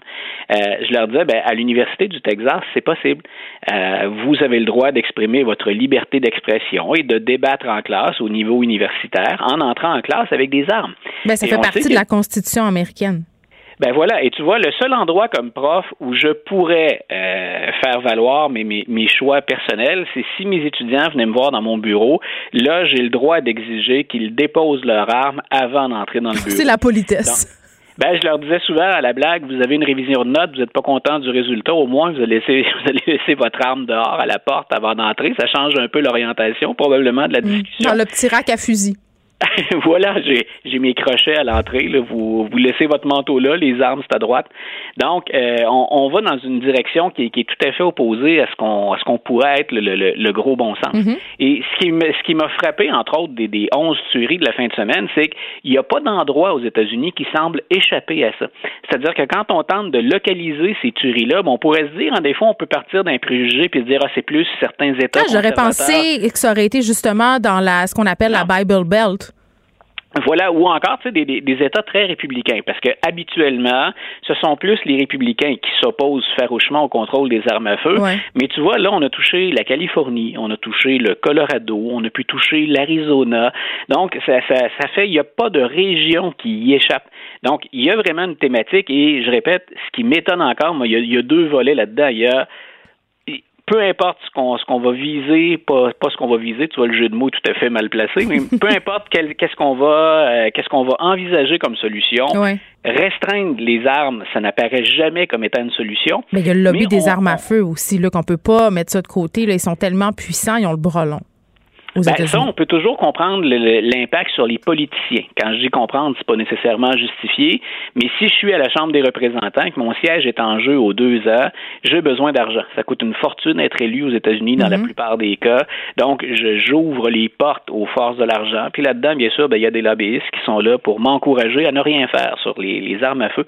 Mais de l'autre côté, il y a une thématique sociale qui est tout aussi importante parce que les armes à feu, ben, c'est une manifestation de violence. Comment mhm. en arrive-t-on à autant de violence dans ce pays-là, qui se dit être le pays de la liberté, de la démocratie, de l'égalité. Oui. Tu as raison. Puis, tu sais, il y a aussi cette idée, parce que c'est tellement vrai ce que tu dis, puis il y, a le sentiment aussi de se protéger. Tu sais, après la, la tuerie de Sandy Hooks, il y, a des gens qui ont évoqué l'idée d'armer les professeurs. C'est comme si c'était un servicieux, les armes à feu aux États-Unis. Il y a des tueries, donc on veut s'armer pour s'en protéger, mais ça continue à entretenir euh, cette façon de faire-là. Écoute, tout à fait. Hein, on parlait, là, euh, écoute, il y a des endroits où on voulait obliger les profs à suivre des formations et pour être en mesure d'utiliser les armes qui seraient en classe. Donc, t'imagines, j'ai une petite tablette là, verrouillée où moi, le prof, j'ai la clé, mais en cas de tuerie, je peux y aller. Donc, on pense pas empêcher la violence de se rapprocher des écoles, on pense plutôt à armer les profs. Et aux États-Unis, là où c'est l'autre volet. Euh, Michael Moore avait déjà mis ça dans un de ses documentaires. Puis Michael Moore, faut en prendre et en laisser. Oui, oui c'est ce que j'allais dire. Voilà, c'est très orienté. Ce sont des, des, des pamphlets, c'est pas des documentaires d'ailleurs. Mais il mettait le doigt euh, où il exploitait la question du filet social. Mhm. Une des distinctions qu'il y a entre le Canada et, les États-Unis, c'est justement la présence au Canada d'un filet social qui vient en aide à plus de gens. Et il y a un lien avec les manifestations de violence et avec la criminalité. Je suis pas le premier à exposer ça, c'est documenté. Mais donc aux États-Unis, on n'intervient pas de ce côté-là non plus. Donc c'est toujours ce qui me frappe. C'est comme si à l'origine de ce problème-là, puis de ces manifestations-là, il y a des causes que pour des raisons X, on s'empêche d'étudier euh, ou d'étudier sérieusement. Et malgré ce que je suis en train de te dire, ça montre bien le poids qui est sur les épaules des politiciens. Mm. Il y a quand même 90% des Américains qui sont toujours en faveur d'une forme ou d'une ben autre d'intervention ou de législation. Oui, puis Barack Obama c'est très très fort de faire changer ça, mais il n'a pas euh, il n'a pas réussi. Donc c'est très très ancré dans la culture américaine. Ça a beaucoup d'implications dans le politique, tu le dis. Donc à mon sens euh, je vois pas le moment où ils vont complètement se dégager de cette culture des armes à feu, pour être honnête. Ben voilà, et quand tu évoques le terme culture, ben on le sait, la culture, on change pas ça à court terme. C'est pas une affaire qu'on fait dans une année ou dans un cycle électoral. Il euh, faut miser sur le long terme quand on parle de culture. Puis mm. dans le cas des États-Unis, ben c'est plus de 200 ans de culture où on a un rapport aux armes à feu qui est très différent de ce qu'on voit ailleurs dans le monde occidental. Oui, puis je t'annonce avec ça, mais ça fait partie du mythe originel de l'Amérique aussi. Donc, euh, c'est très, très ancré profondément. Euh, en 2025, pas impossible que Biden euh, se, se coltine à Trump lors des élections? Écoute, il y a peut-être de nos auditeurs qui vont dire non, épargnez, épargnez nous ça. Je pense que ça chuchote euh, quand même euh, derrière les rideaux, là, que ça c'est ben une voilà, possibilité. Que ça a été exposé pour la première fois dans une entrevue. C'est le, chef de cabinet de Joe Biden qui a dit, vous savez, le président, euh, il n'a pas oublié ou il envisage, un, de rester en politique, parce qu'on a longtemps dit Biden est là pour un mandat. On gagne l'élection, les démocrates, cette année. on met en place un certain nombre de réformes, puis ensuite, c'est la relève. Donc, Kamala Harris. Ben, pour beaucoup, voilà, pour beaucoup, la relève, c'est Kamala Harris. On est en train de la préparer pour euh, solliciter le, le, deuxième mandat. Voilà. Donc, euh, mais Biden a dit, c'est bien sûr, c'est, il pouvait pas dire non plus, euh, dites ce que vous voulez, je m'en vais dans quatre ans. Donc, il a quand même dit, c'est pas impossible que je me représente en 2024. Et là, ce que le chef de cabinet a ajouté à ce discours-là, c'est non seulement il pense être là en 2024 pour la campagne électorale, euh, mais il pense que ça va être contre Donald Trump.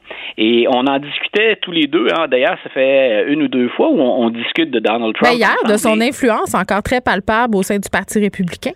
Ben voilà, c'est très loin en même temps. On est en train de supputer là-dessus. Je le fais parce que ça s'est retrouvé dans les médias américains. Donc oui, il nous reste encore beaucoup de temps. Puis il y a que trois mois, un petit peu plus de trois mois de fait. Il peut y avoir des scandales qui arrivent. Hein. Tu sais, un scandale ah, est si vite arrivé. Puis il, peut y puis il peut y avoir beaucoup de causes devant les tribunaux. il y a des gens qui trouvent que ça pas très vite, mais la, justice américaine, elle n'est pas reconnue pour être particulièrement rapide. Et là, ben, on sait que Rudy Giuliani, qui, euh, chez qui on a effectué une perquisition, son ancien avocat, M. Trump, Michael Cohen, a dit, moi, je pense que Giuliani est cuit puis que ça s'en vient pour Trump aussi. Donc, il y a beaucoup de choses sur la table pour voir ce qui va advenir de Donald Trump éventuellement. Mais M. Trump n'a pas caché que ça lui plairait de revenir. Et je pense qu'une quitter sur une défaite politique, on sait à quel point il est orgueilleux, M. Trump, à quel point il est ambitieux, ce qui en politique peut être une force aussi. Euh, mais je pense qu'il aimerait bien revenir avec Joe Biden. Mais en même temps, Joe Biden est probablement le seul politicien que Donald Trump craignait vraiment. Parce que dans les nombreux opposants dont on a avancé le nom pour les élections, c'est celui de M. Biden qui, qui, qui, chicotait celui de M. Trump parce que Biden est capable jusqu'à maintenant d'aller gruger dans une partie de l'électorat de Donald Trump. Donc, M. Biden mise beaucoup là-dessus. Puis je pense que c'est à ça qu'on mettait, c'est pour ça qu'on mettait la table le dimanche. M. Biden dit, moi, je pense que les démocrates vont se rallier derrière moi. Puis jusqu'à maintenant, il, a uni un peu. Hein, le, Parti démocrate est également divisé. Mais pour l'instant, on se serre les coudes. Donc, si M. Biden, euh, Luc, a dit aussi, je, je serai le président de tous les Américains. Et ben, ça, c'est lourd de sens, cette phrase. Voilà, puis quand il mélange économie et santé ces jours-ci, il dit je suis capable d'aider ceux qui sont le plus durement touchés. Hmm. Et quand on regarde son taux de satisfaction, c'est là où c'est intéressant pour lui, c'est qu'il n'est pas populaire qu'auprès des démocrates. Il va chercher certains indépendants, ou appelons ça des républicains un peu plus mous, hein, ou des, des républicains qui, à certains égards, peuvent être intéressés par Biden, qui leur fait moins peur. À tort ou à raison, il n'est pas vu comme quelqu'un de très, très progressiste. Hmm, mais se méfier des eaux qui dorment. Ben voilà. Donc, euh, je pense que M. Biden est en train de réveiller plein de gens aussi en disant regardez l'agenda que j'ai mis en place là, depuis le début. Mm. Il n'y a pas beaucoup de politiciens, même pas Barack Obama, qui ont osé les, les, les projets que moi j'ose présentement. Mais tout ça pour dire donc, ce serait pas, on peut pas évacuer la possibilité. Euh, imagine, imagine la secousse. Euh, ceux qui ceux qui étaient là de la dernière campagne électorale, ben ils vont revivre un véritable cauchemar. Donc, un, un Trump Biden deuxième round, c'est pas impossible. Oui, bon, puis je ne sais pas, euh, on n'a plus de temps, là, on fera ton troisième sujet demain. Si ça s'avérait vrai qu'en 2025, euh, on avait Trump et Biden, peut-être que ça influencerait euh, le sondage dont tu voulais me parler, sondage COVID, les, Américains qui voient l'avenir positivement. Peut-être que de ramener Trump, ça fera bouger le baromètre de ce sondage-là. On s'en reparle juste Vite, oui, juste vite, vite, avant qu'on se quitte, ça serait intéressant d'en reparler demain parce qu'au moment où on parle ici de passeport vaccinal, il y a beaucoup de renseignements intéressants dans le sondage qui est sorti ce matin. Donc, on se garde ça pour demain. À demain. Bye. Geneviève Peterson. Une animatrice pas comme les autres. Cube Radio. Sophie Villeneuve est avec nous, qui est analyste politique et co-animatrice de notre balado Les Bulletineuses. Salut Sophie. Salut Geneviève. Excuse-moi, ça passe quand les Bulletineuses, hein? Ça passe, euh, c'est en monde à partir du vendredi, puis c'est diffusé le samedi matin 8 h et le dimanche 18 h. Bon, je me je voulais le savoir. Écoute, c'était pas marqué, puis je voulais, je voulais, je voulais qu'on le sache. Euh, tu voulais me parler euh, du ministre de la Famille qui donne le feu vert pour l'utilisation de locaux temporaires pour créer des places en garderie, parce que des places, on va se le dire, on en a besoin. Il n'a pas tout à fait rencontré ses promesses, Mathieu Lacombe. Ouais, Mathieu Lacombe a eu du mal à rencontrer ses, problèmes, ses, ses, promesses, effectivement, mais au moins, il bouge, il fait quelque chose. Puis, là, je sais que c'est une réponse qui nous déplaît de la part des politiciens, mais la vérité, c'est qu'il arrive un peu dans une situation où il n'y a rien ou pas grand-chose qui s'est fait pendant 15 ans sous le règne des libéraux. C'était la terre brûlée, là. Ah, c'était la terre brûlée. Puis, faut se ramener au début, aux vraies raisons qui ont permis la création des places en CPE pour comprendre la crise dans laquelle on se retrouve actuellement. On crée des places en CPE au début des années 2000. Après une réflexion, c'est Pauline Marois qui le fait, euh, le gouvernement du Parti québécois, puis on crée ces places-là pour venir créer davantage d'égalité. C'est une mesure, la création de places en garderie abordables et accessibles à toutes les familles pour permettre le retour au travail des femmes, carrément. C'est une mesure qui est économique, qui permet de, aux femmes de créer de la richesse en retournant sur le marché du travail, mais qui crée aussi plus d'égalité, puis qui faisait l'envie partout à travers la, à travers le monde, en fait. Mm-hmm.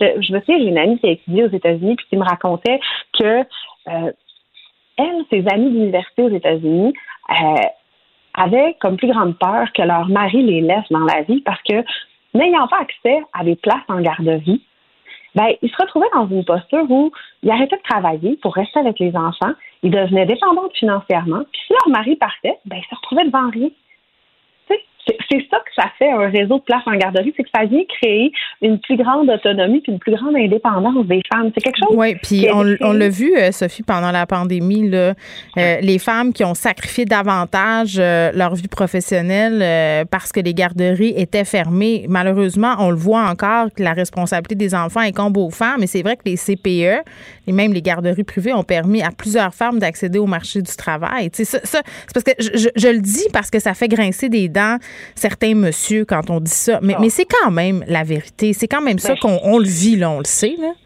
C'est la vérité, puis on l'a vu dans le contexte COVID, c'est plus les femmes. Mais pourquoi c'est plus les femmes? C'est que mm. souvent, la femme va avoir un salaire moins élevé. C'est qu'il n'y a pas encore une égalité au niveau du salaire. Et euh, ce rattrapage-là est en train de se faire. Puis moi, j'ai bon espoir qu'on y arrive. Je pense que cette égalité-là, on, va vers ça. J'y crois beaucoup. Mm. Mais actuellement, en n'ayant pas de place en garderie, c'est le conjoint des deux, c'est le parent des deux qui a l'emploi le moins payant, qui va être obligé d'arrêter de travailler. Ben, t'as tellement raison, puis c'est ça qui se passe. Donc, tu sais, on, a créé comme un, une espèce, en tout cas à mon sens, un système idéal, tu sais, euh, pour vrai, puis on doit ça à Pauline Marois. Là, je pense qu'il faut qu'il faut le redire. D'ailleurs, le, Canada s'est inspiré du modèle québécois là, dans les dernières annonces pour les garderies un peu partout à travers la province. Mais c'est pas un système parfait parce que, tu sais, depuis quelques mois, on voit un peu partout, Sophie, des parents, là, puis même, je dirais, des années. Là, moi, j'ai été inscrite sur la place 05, euh, je pense, pendant huit ans. j'ai eu un appel un moment donné, mon fils avait quatre ans et demi. J'ai dit, ben désolé, là, je pense que ma place en garderie, je me l'ai trouvée tout seul. Mais, puis je vais le dire, là, j'ai honte de dire ça, mais j'ai carrément presque fait du maraudage là, pour avoir une place en garderie pour moi. Non, non, je te jure, je me pointais dans la garderie, j'allais rencontrer les directrices, je vendais mon fils. Un peu, là, je disais, il est facile, il pleure pas, euh, prenez-le. tu sais? Non, non, mais puis c'est pas la seule. J'ai plein de copines qui ont eu à le faire. Moi, j'ai eu le privilège, je suis à Québec. À Québec, il y avait davantage de places, mais il y a des grandes inégalités qui existent dans le réseau, si bien que, sais, je vais donner un exemple, là, tu sais, je, comprends qu'il travaille à la planification de ça, puis que Mathieu Lacombe a tout un chantier devant lui, mais à Montréal, au cours des dix dernières années, il y a 538% de plus de places en garderie privée. Le problème qui se pose, c'est qu'on n'a pas de place en garderie privée. ça coûte 38 pièces euh, par jour en passant, là, puis je veux bien croire que tu as, que as le remboursement anticipé, là, mais... faut que, le. Ben, faut que tu puisses le baquer pendant trois mois, hein, on se le dit. Ben, financièrement, il faut que tu puisses le baquer. Puis, au-delà de ça, les CPE sont régis par un certain nombre de règles. Un programme éducatif, on veut tout ça. C'est l'idéal. C'est le plus beau programme. Pourquoi pendant autant d'années, on a arrêté de développer des places? Mm. Mais moi, j'ai jamais eu accès. J'ai jamais eu accès à un CPE, Sophie, là, pour vrai. Moi, j'ai payé. Euh, après, j'ai été chanceuse. Mon fils s'est fait. J'ai trouvé une merveilleuse madame, Ginette, OK? Ginette, écoute, a gardé Ernest pendant cinq ans, une garderie privée subventionnée, 7 par jour, puis évidemment, en fonction du salaire, ça augmente. Mais je, m'estime euh, bénie des yeux parce que non seulement il n'y a pas de locaux, mais il n'y a pas d'intervenante non plus. Il n'y a pas d'éducatrice. Je dis pas éducateur parce qu'il n'y en a pas bien, bien, on va se le dire. il y en a un au CPE de ma fille, puis il est T'es chanceuse! T'es chanceuse! Écoute, mais je te dis, l'autre problème qui se pose, puis là, c'est ça, tu le dis, encore une fois, c'est beaucoup des éducatrices. Hmm. Ben, tout est dans tout. Les éducatrices, non seulement on n'a pas créé de place, mais en plus, on n'a pas amélioré les conditions de travail des éducatrices. Si bien que là, en plus de ne pas avoir de place, ben, on n'a pas d'éducatrices, on est dans une pénurie.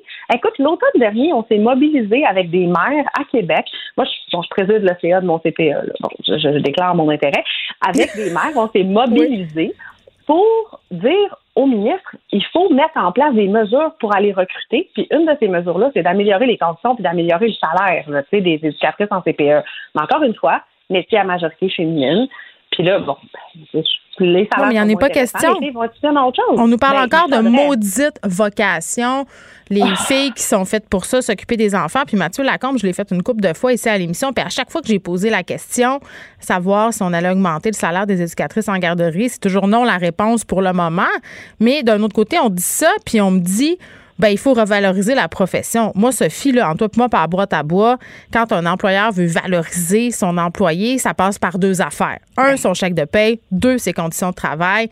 Et ces deux secteurs où les éducatrices en garderie sont, à mon sens, lésés.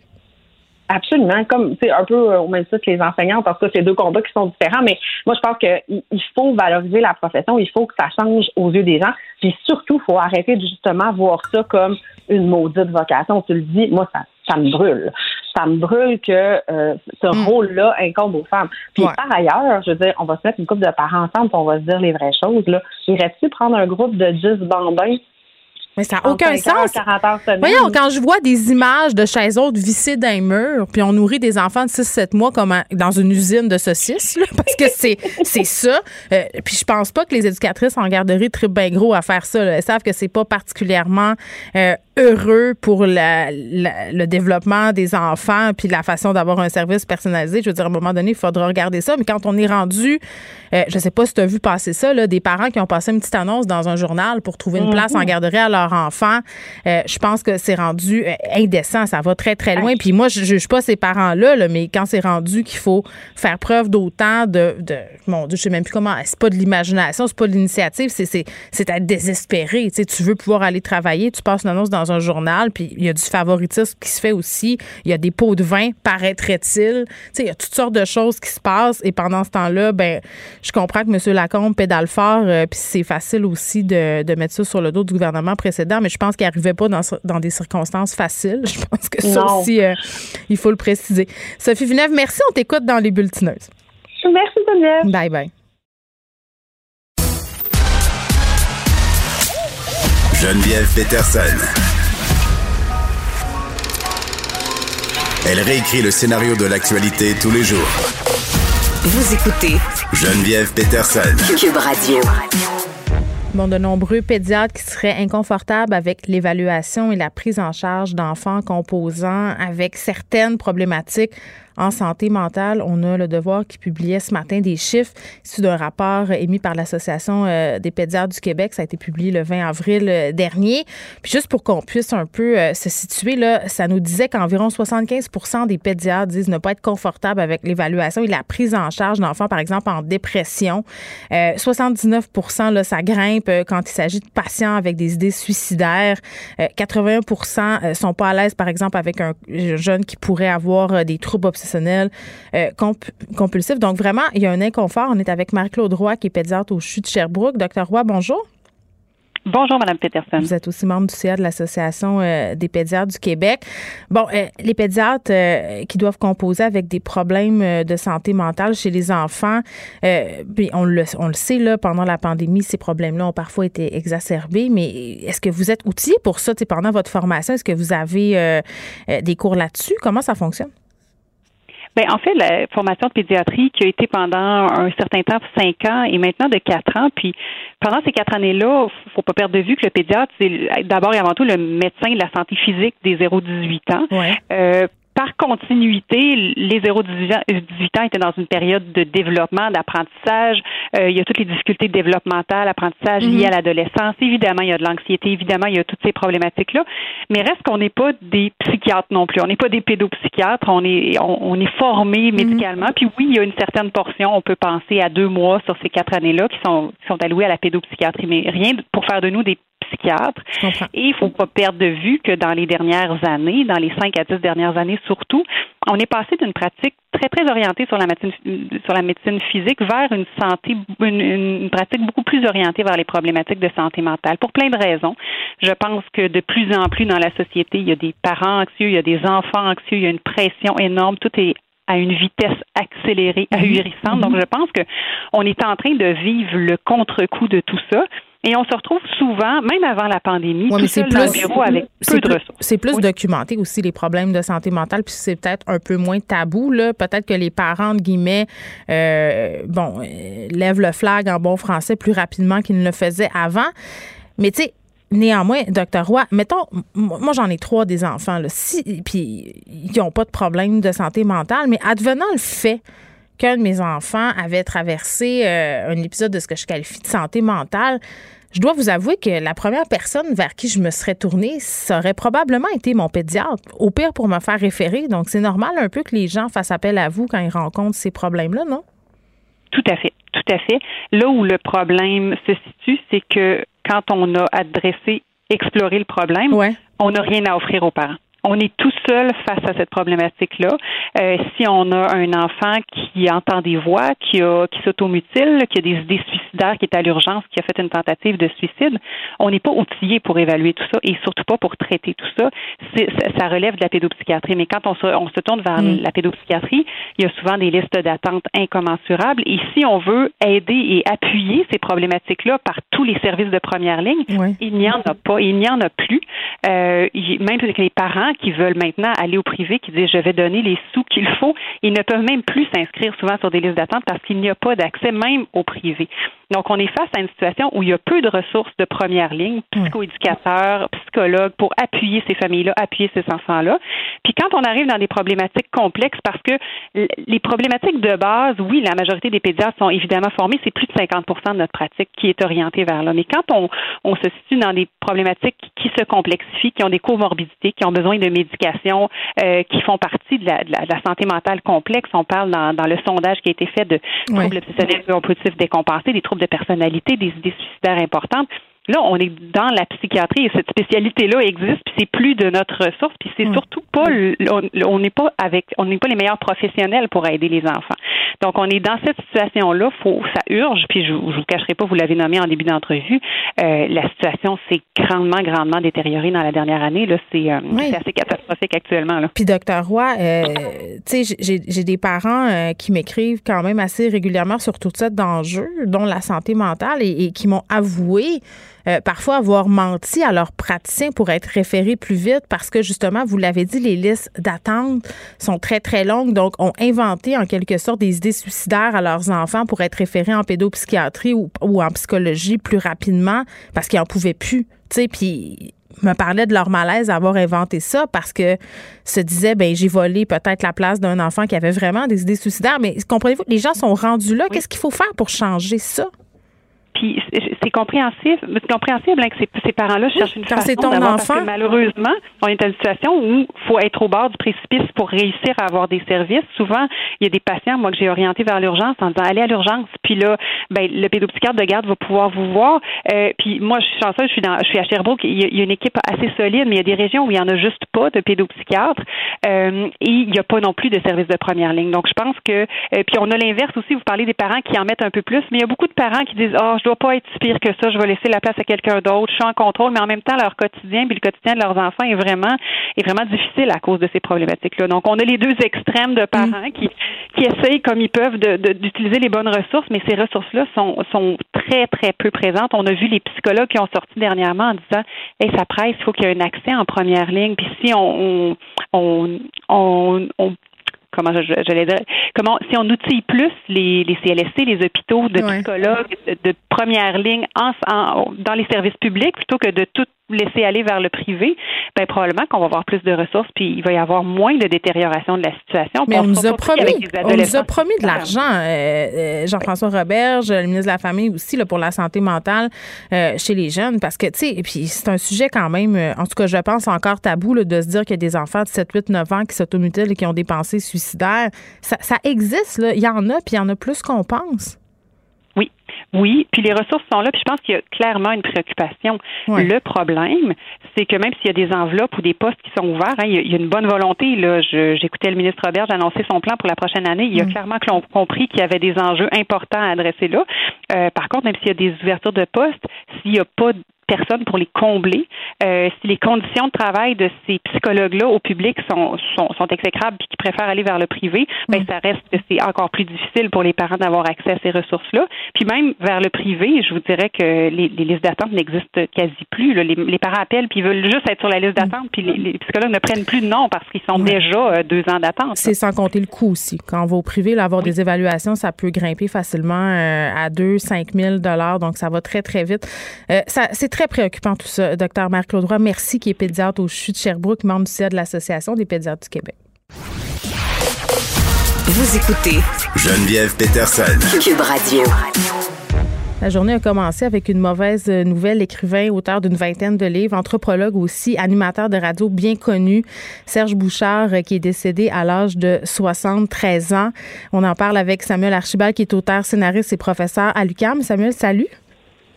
Bonjour Geneviève. Beaucoup de témoignages sur les médias sociaux. Les gens ont beaucoup d'affection pour Serge Bouchard. Vraiment, on peut lire ça partout. Euh, il a marqué beaucoup, beaucoup de gens, Serge Bouchard, et je dois dire que, en tout cas, je crois sa voix risque de manquer à plusieurs euh, personnes. J'ai envie de te demander, c'était quoi ton lien euh, avec lui, puis particulièrement avec ses livres? Ben, je, moi, je l'avais rencontré en, en, vrai quand moi-même j'ai commencé à publier des livres en, en 2012. On s'était, on, était devenus amis pendant le, le, salon du livre de la Côte-Nord à cette île. Et euh, donc moi, je le connaissais déjà. Bon, comme animateur, je le lisais déjà à l'époque. Et là, tout à coup, ben, on, on, on s'est connus, on s'est connus pour euh, euh, pour vrai et on s'est croisés comme ça constamment par, par, la suite. Là, mais donc c'est ça. C'est un monsieur que j'aimais énormément comme comme tout un chacun. Bon, puis pour ceux qui connaissent peut-être un peu moins euh, l'œuvre de Serge Bouchard, c'était qui ce monsieur-là? C'est un monsieur, c'est assez, assez, intéressant parce que c'est quelqu'un qui a d'abord commencé comme universitaire, j'aurais le goût de dire universitaire euh, pur et dur, un des premiers euh, Québécois vraiment d'origine modeste, hein, parce que c'est quelqu'un qui était né à Saint-Dominique, euh, sur la rue Saint-Dominique, pas loin mm. du marché Jean Talon, de parents ouvriers, d'origine modeste, mais qui étaient des gens pas très religieux, libre pensants à l'époque et qui valorisaient beaucoup l'éducation, ce qui lui a permis de faire son cours classique, puis ensuite d'aller étudier à McGill et à l'Université Laval, où il a étudié en, anthropologie. Il a fait un mémoire de maîtrise sur le lexique de la faune chez les Inuits, qu'on appelait encore montagnais à l'époque, avant de faire sa thèse de doctorat sur la culture des troqueurs. Oui, sur les camionneurs. C'est quand même une ben oui c'était un grand amoureux des camionneurs et c'était mis comme ça à la fin des années 70, au moment où on ouvrait Manic 5 et compagnie, et où il y avait comme ça des camionneurs de l'extrême, on dirait aujourd'hui, qui, parcouraient ces chemins de gravelle-là. Ben, lui est allé vivre deux ou trois ans avec eux autres, il avait travaillé avec eux autres et, et, essayé d'étudier tout ça. Donc, il a fait sa thèse de doctorat là-dessus et je pense que comme beaucoup, à, l'époque, je pense que c'était difficile pour quelqu'un d'un milieu plutôt ouvrier comme ça de, de trouver sa place dans le milieu universitaire. J'en ai beaucoup parlé avec lui. Je pense qu'il m'a déjà dit ma vie aurait été moins compliquée financièrement si j'étais devenu prof d'université, mais à hmm. l'époque, c'était pas ma place. Il y, avait, il y a eu de la misère à fitter dans, dans ce cadre-là. Et ce qu'il a fait en attendant, ben, être consultant auprès d'instances gouvernementales, hmm. devenir un communicateur, est devenu ben, moins en attendant que euh, sa vie. Et on a peut-être perdu un grand universitaire à ce moment-là, mais on a gagné un immense communicateur et je pense qu'on n'a pas perdu au change. Oui, c'est ça, parce que euh, c'est excessivement rare de voir un anthropologue euh, comme lui qui s'illustre en dehors du cadre universitaire. il y avait quelque chose qui relevait, il, était il faisait de la magie un peu, Serge Bouchard, avec les mots. Tu l'as dit, c'est un excellent communicateur, puis on peut pas passer à côté de son intérêt pour les peuples autochtones et les métis aussi. Oui, absolument. Ben, ça a été un, c'était une tendance qui débutait à l'époque. Donc, il y avait une première génération avec José Maillot, Rémi Savard, euh, Sylvie Vincent qu'on a perdu récemment, des anthropologues et des linguistes. On était en train de découvrir ou de redécouvrir, si on les avait déjà découverts pour vrai, les peuples autochtones du, du Québec. Et lui, il, il, a été parmi cette génération de, de, de pionniers-là, de pionniers-là. Et ça a été peut-être une de ses grandes complicités. On parlera des autres, mais je pense qu'il avait un ami, Georges Mestecocho, qui venait d'Equanchit, de Mingan, euh, et dont le père était un, un, trappeur inou. Et donc, il est allé, euh, ça a été son terrain de recherche, il est allé vivre, il a été accueilli par Mathieu Mestecocho pendant euh, ces années-là il lui a consacré un livre qui a été euh, euh, repris euh, par la suite, mais donc il a vraiment comme ça été commencé à documenter à la fois le mode de vie traditionnel et comment ce mode de vie-là est en train de se transformer dans ces années-là. Puis, attends, je, pense que c'est important qu'on précise qu'à cette époque-là, c'était peu commun de s'intéresser à ces questions-là pour un blanc. Est-ce que je me trompe? Oui, c'était très, très peu commun et c'était beaucoup, ça, ça, prenait, c'était un accès qui était difficile parce qu'il faut, faut, se remettre en tête que l'ouverture de la côte nord euh, de cette île, euh, tu sais, de, de, de, de, de Bécomo, etc., par la route et par l'industrie, ça date des années 70. Ça fait qu'y aller au début des années 70, comme ça, fallait déjà, fallait connaître des gens, fallait prendre le, fallait être un troqueur, littéralement, parce que t'allais pas, t'allais pas là en Mazda Miata, là, en 1971 euh, à, à Mingan. Donc, il a profité de ces contacts-là et effectivement, comme tu le dis, ben, ça lui a permis aussi d'être consultant auprès de différentes instances gouvernementales, y compris policières, hein, à la Sûreté du Québec, entre autres, euh, parce que les gens, littéralement, on ne connaissait pas les Autochtones, et en particulier les Inuits de la Côte-Nord. Il y avait très, très, très peu de contacts concrets avec ces populations-là à ce moment-là. Hmm. Oui, puis bon, euh, il y a eu toute, euh, toute cette affection, j'allais dire, euh, pour les peuples autochtones qui lui ont bien rendu, je dois le dire, là, les, les, les, communautés autochtones qui ont beaucoup donné aussi à Serge Bouchard. Je pense que c'est important qu'on le précise. tu as parlé de, de ses accointances, Sam. J'ai envie qu'on se parle de, de son grand souci pour la transmission de la langue, de son amour pour la langue française, en fait. Ben, oui, oui, absolument. Ben, c'était quelqu'un, je, je, pense que c'était sa coquetterie aussi. Pourquoi tu dis une coquetterie? Ben, je dis que c'est une coquetterie parce que moi, je me rappelle à l'époque où on s'est connus. C'était quelqu'un, je, je pense qu'il y avait deux secrets. Un mieux gardé que, que, que l'autre, mais le, celui qui est très mal gardé, c'est que en son, en son cœur même, Serge Bouchard, c'est un conteur. Tu, tu, évoquais sa voix tout à l'heure quand on parle de ses grandes émissions de radio comme Les lieux communs avec son ami Bernard Arcan et euh, plus tard de, de, de, de, Remarquables oubliés avec Rachel euh, Verdon qui était sa, la, la, créatrice de cette émission-là, donc qui parlait littéralement, qui refaisait l'histoire de, Remarquables oubliés de mm. l'histoire de l'Amérique française du, Québec, mais c'était un conteur et on le voit, c'est un peu tout notre grand-papa euh, adoptif à nous tous qui nous quitte aujourd'hui parce qu'on était habitué d'être bercé par sa voix et c'était un formidable conteur d'histoire. Mais quand je te dis qu'il y avait un autre secret peut-être un peu mieux euh, euh, gardé, celui-là, c'est que je pense que c'était aussi vraiment quelqu'un qui était un écrivain. Et donc et un écrivain qui, au-delà de tout ce qui l'intéressait comme sujet, aimait ça écrire, aimait ça la belle phrase, le, beau style, et tenait beaucoup, beaucoup, non seulement à, sa parole, mais à comment elle serait transmise et comment elle s'inscrirait mm-hmm. dans les dans, dans les livres. Ça fait que ça, ça, je sais, quand je te dis c'était une coquetterie, je me rappelle que moi, à l'époque, quand je l'ai connu, il m'avait fait rougir, moi, parce que quand, quand, il avait lu mon livre, il m'avait dit, il y a une phrase dans, dans mon premier euh, livre en vida qui est euh, L'Amérique est une mauvaise idée qui a fait beaucoup de chemin. Il m'avait dit à moi, il m'a dit, j'aurais aimé ça l'écrire, celle-là. Et là, j'étais venu rouge comme une tomate. Et je me rappelle qu'une dizaine d'années après, l'année passée ou l'année d'avant, mm. on s'était vu et je lui avais dit que mon, mon, mon, professeur, qui était ton professeur à toi aussi, Hervé Bouchard, du cégep de Chicoutimi, le grand écrivain Hervé Bouchard qui enseigne au cégep, m'avait dit qu'il adorait Serge Bouchard et qu'il mettait ses chroniques à l'étude, pas pour ce qu'elle disait, mais pour comment elles étaient écrites, comme exemple de belles expressions, de bel usage euh, de, de, la langue française. Mm. Et là, c'est moi qui avais fait rougir Serge Bouchard comme une tomate. C'est là qui était un peu coquet. Il avait été mauditement content d'entendre ça. Oui, puis bon, euh, puisqu'on est euh, à la radio, je pense aussi que, que Serge Bouchard, c'était l'un, l'une des dernières personnes à prendre vraiment son temps pour faire de la radio. Le son on l'a entendu à son émission euh, qu'il co-animait, euh, bon, avec Jean-Philippe Plot. Euh, c'est assez fou. il, y avait une espèce de lenteur qui fait du bien qui faisait du bien. Oui, oui. C'est drôle parce que c'est assez visionnaire quand tu regardes ça. Des fois, sans, suivre les effets de mode, il a fait plusieurs choses comme ça. C'est comme s'il avait inventé la slow, la slow ben, radio. Le podcast, un peu. exact. il a fait des podcasts quand ça n'existait pas. Euh, donc, je, pense que ça, c'est une, autre grande relation. Je parlais de Bernard Arcan, de Rachel Verdon, mais Jean-Philippe Plot, c'est une grande amitié euh, pour lui. Et je pense que Jean-Philippe l'a bien accompagné comme ça dans ses fous pour à la fois adapter cette lenteur-là au contexte actuel. Et ça, ça mm. faisait 11 ans qu'ils travaillaient ensemble euh, sur, sur, sur, cette émission-là, cette fameuse émission-là, mais qu'en même temps, on dynamisait, il y avait des invités, etc. Donc, on, fournissait un, cadre, mais comme tu le dis, je pense qu'il y, a vraiment quelque chose de, de, précurseur, comme il y a eu souvent quelque chose de précurseur, si tu regardes son livre avec son, grand amour, Marie-Christine Lévesque, quand tu regardes... Elle, qui est décédée l'année dernière. Oui, oui, oui, on, on, y revient tout de suite, mais ce que je veux dire, c'est comme, tu vois, ils ont écrit ensemble Elles ont fait l'Amérique en 2011, qui, qui est euh, dans la collection des remarquables oubliés, consacrée aux femmes la foi blanche, mais femmes métisses, femmes autochtones, femmes noires aussi oubliées de l'histoire du Québec. Je te parle en 2011, là, c'était pas pour faire plaisir aux, féministes, c'était pas pour faire beau. Il y avait déjà ce souci-là, toujours des, des, des, marginaux, des, des, mm. et quelque chose. Il était toujours un petit peu en, avance là-dessus, je pense, dans, dans, sa générosité aussi. Bon, c'est une vaste question, tu vas me dire, là, mais si, tu avais à qualifier son héritage euh, pour nous, euh, mais pour toi aussi en particulier, tu dirais quoi?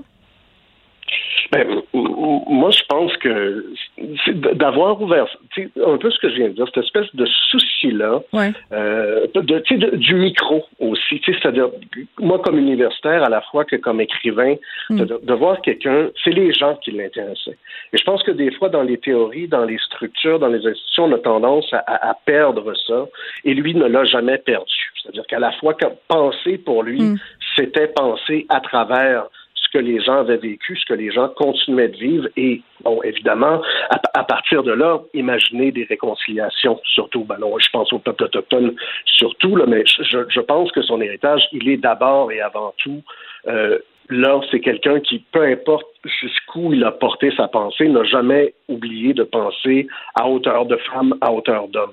C'est tellement vrai. Samuel Archibald, merci, qui est écrivain, scénariste et prof euh, à l'UCAM. Je rappelle que Serge Bouchard euh, s'est éteint à l'âge de 73 ans et je pense que c'est pas peu dire euh, de dire qu'on a perdu un très, très grand monsieur.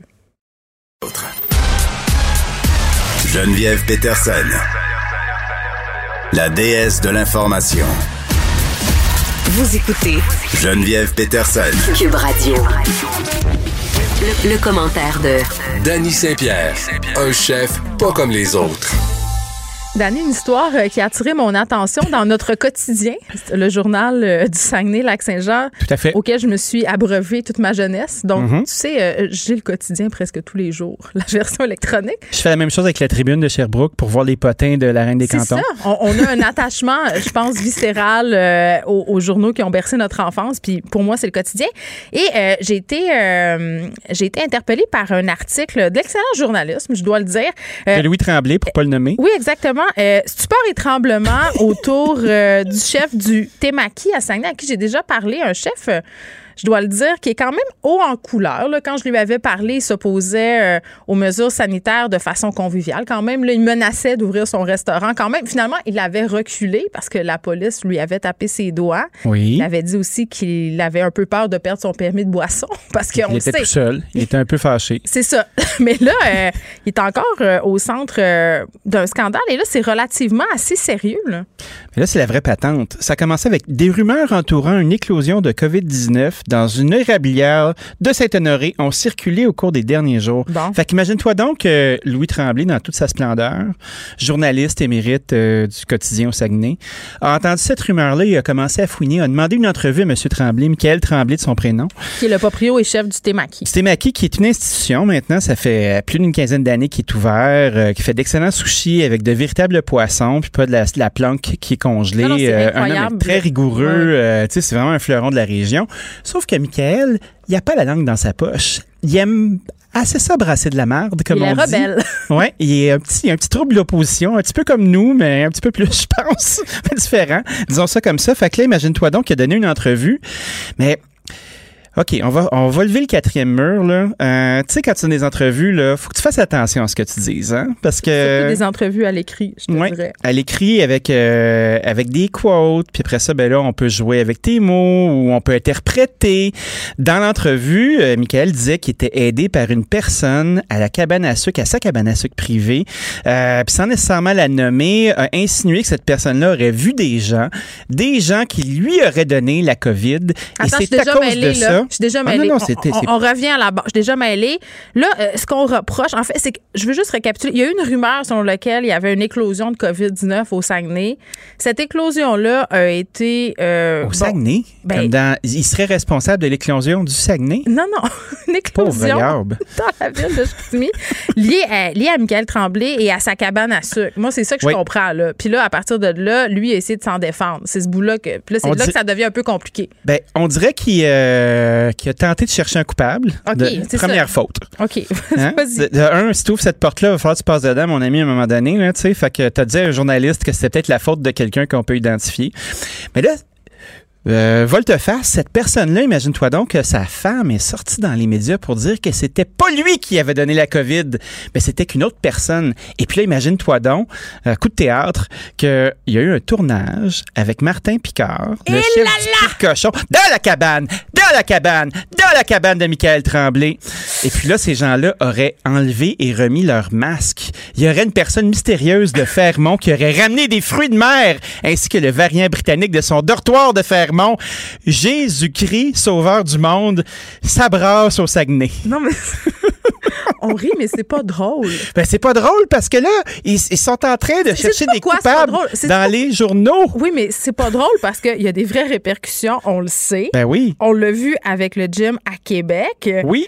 Euh, tu sais, ça peut aller très, très, très vite. Là, on parle du variant britannique. Euh, tu sais, le variant britannique là, remonte à quelques semaines. Là, on tremblait ici sur nos chaises en disant Hey, c'est contagieux, les Mhm. euh, risques de développer des complications, elles sont véritablement là, ça Oui. touche davantage les jeunes, tout ça. Puis là, euh, tu sais, on rit parce que Michael Tremblay, c'est un personnage un peu drôlatique, faut le dire, puis on le prend pas trop au sérieux. Mais là, mais là, à mon sens, c'est un dérapage.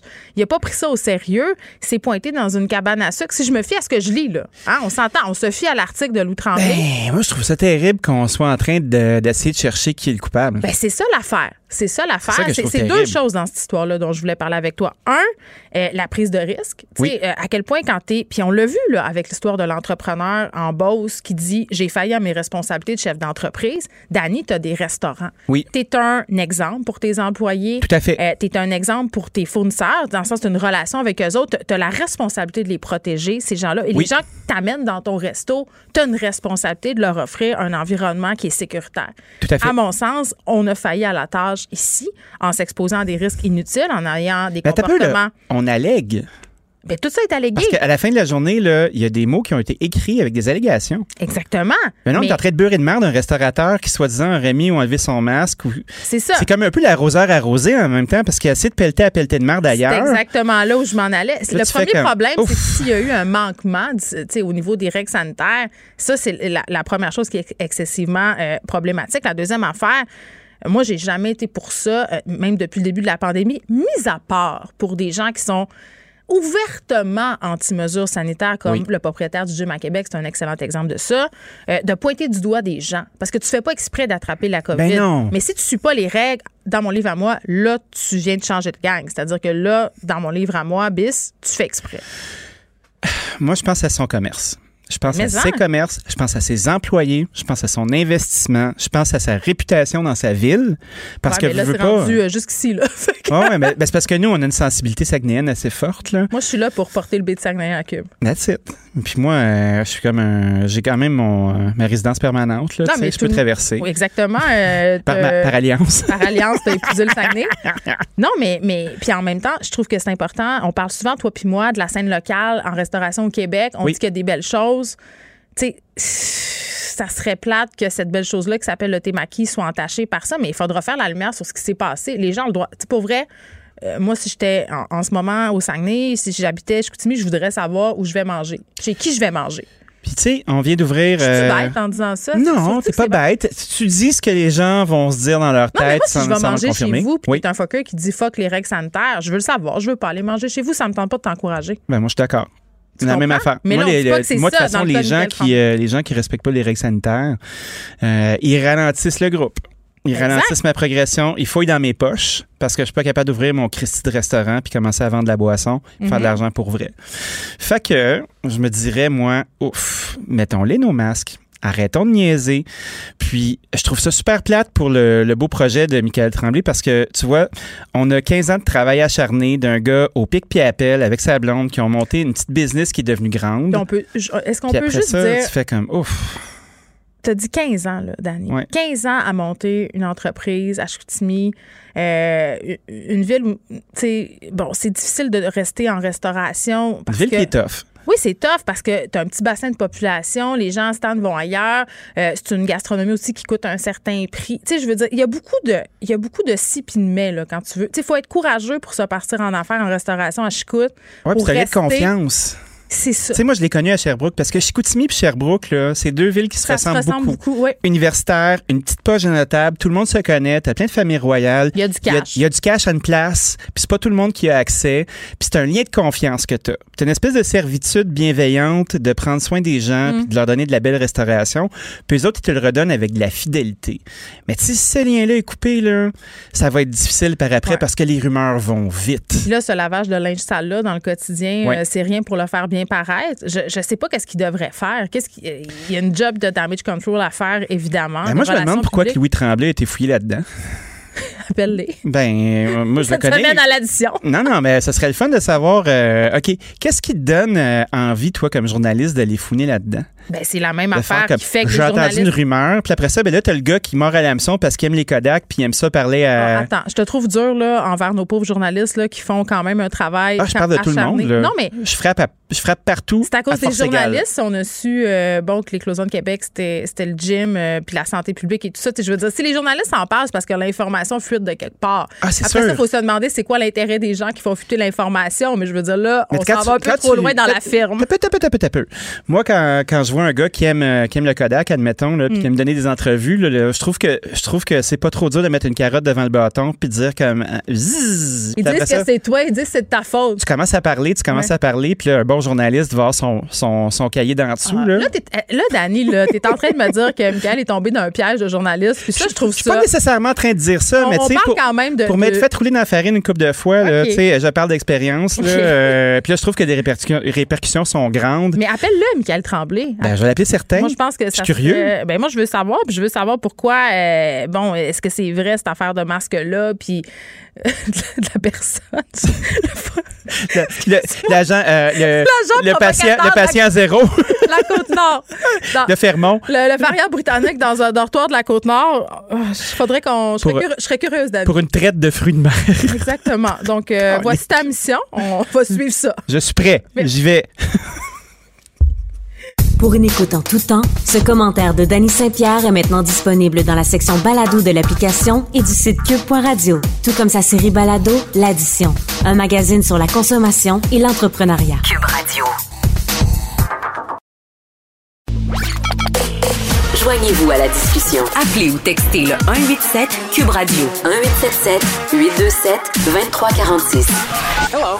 On est avec Léa Sreneski. Salut Léa.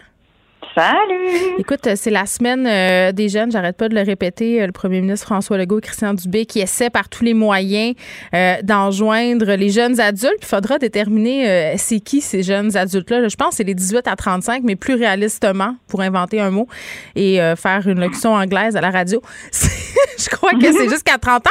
Tantôt, au point de presse, il a même fait quelque chose qui s'apparente à un petit slam, Léa, puis je voulais te faire écouter une création qu'on a fait ici. Je pense que ça serait la bonne façon pour que M.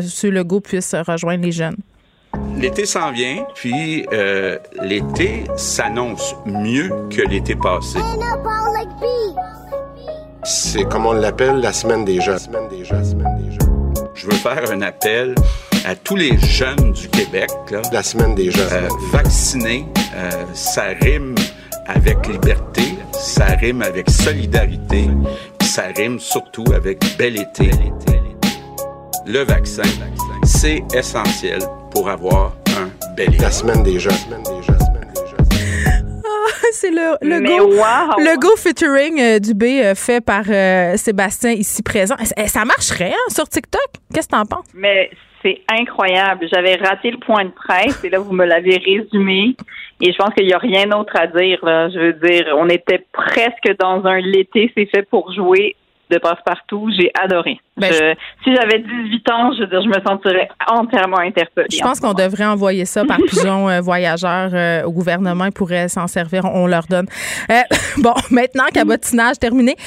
retour sur les remerciements controversés de Guillaume Lepage au Gala Artiste. Tu as fait une très bonne blague par ailleurs, Léa. Je voulais souligner sur Twitter parce que Guy, évidemment, n'était pas là pour recevoir son trophée puisqu'il animait, tout le monde en parle, au même moment. Et tu as dit qu'il devrait, on devrait lui remettre son trophée, lui lancer son trophée par la tête.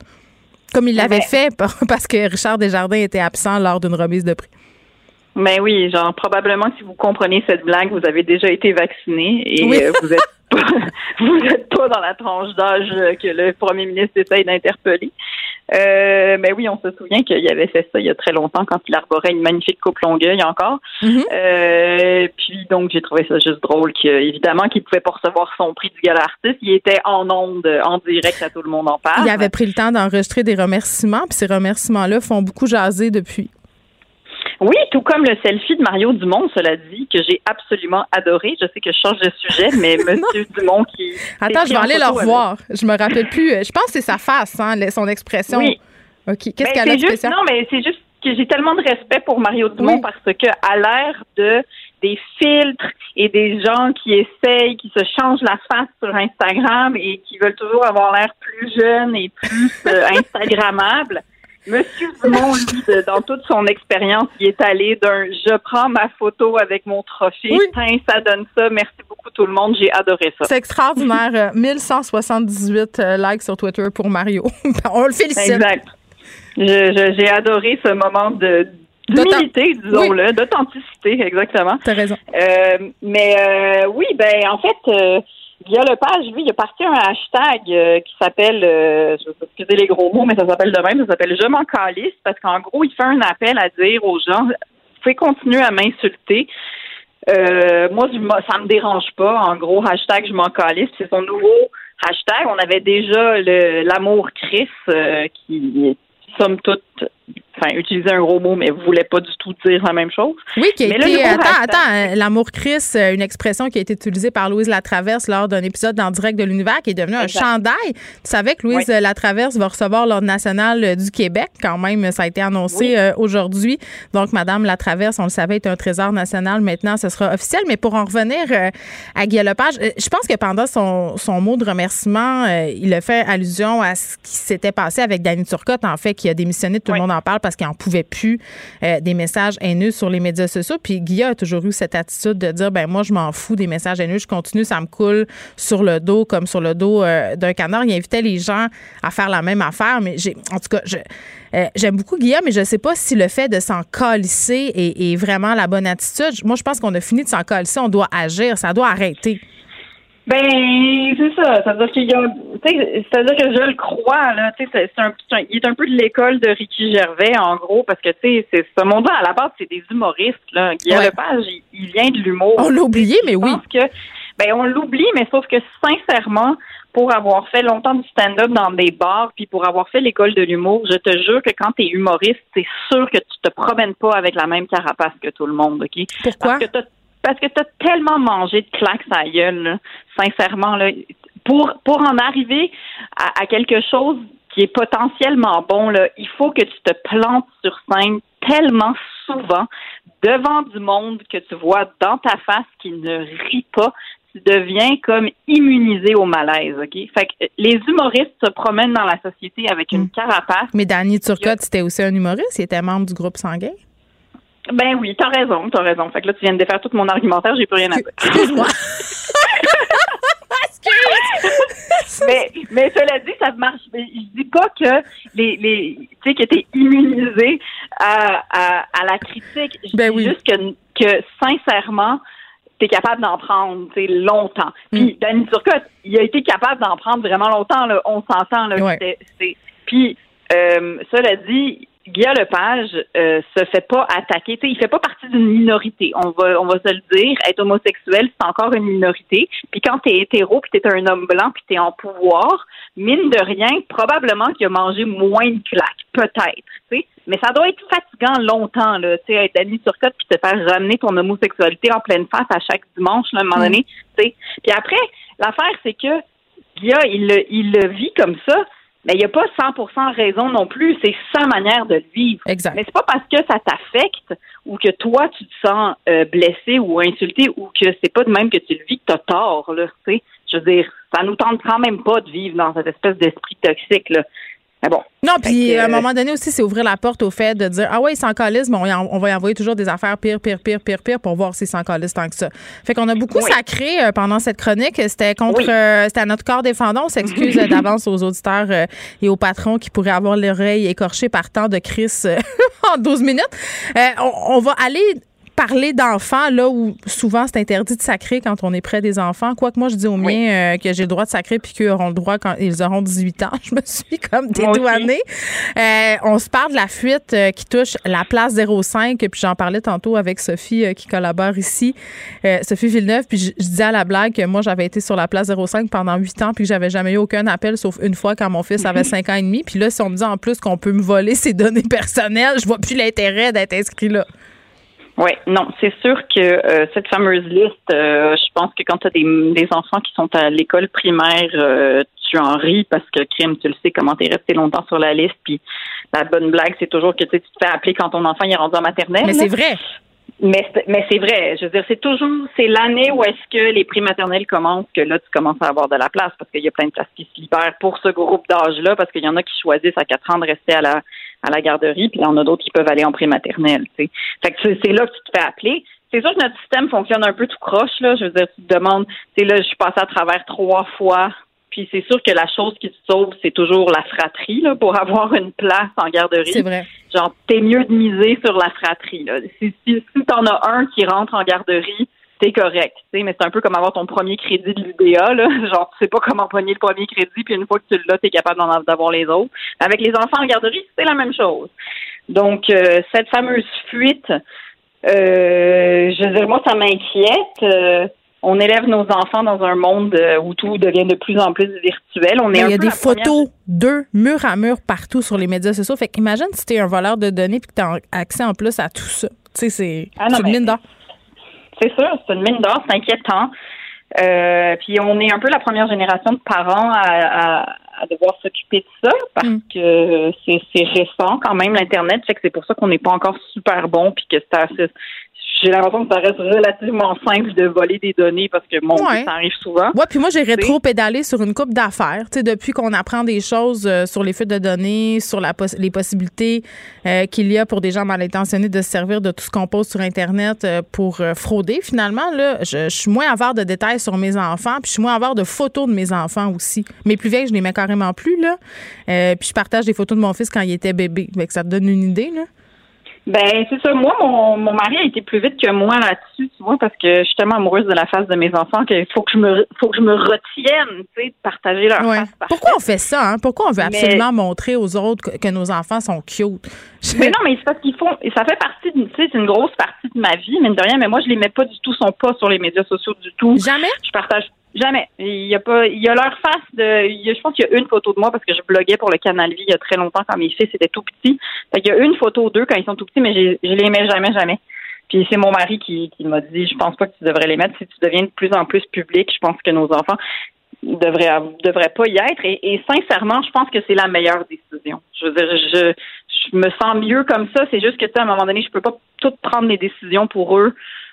Euh, c'est juste plus simple, en fait. C'est juste plus simple. Donc, raison. moi, il y a, y a juste pas de photo d'eux.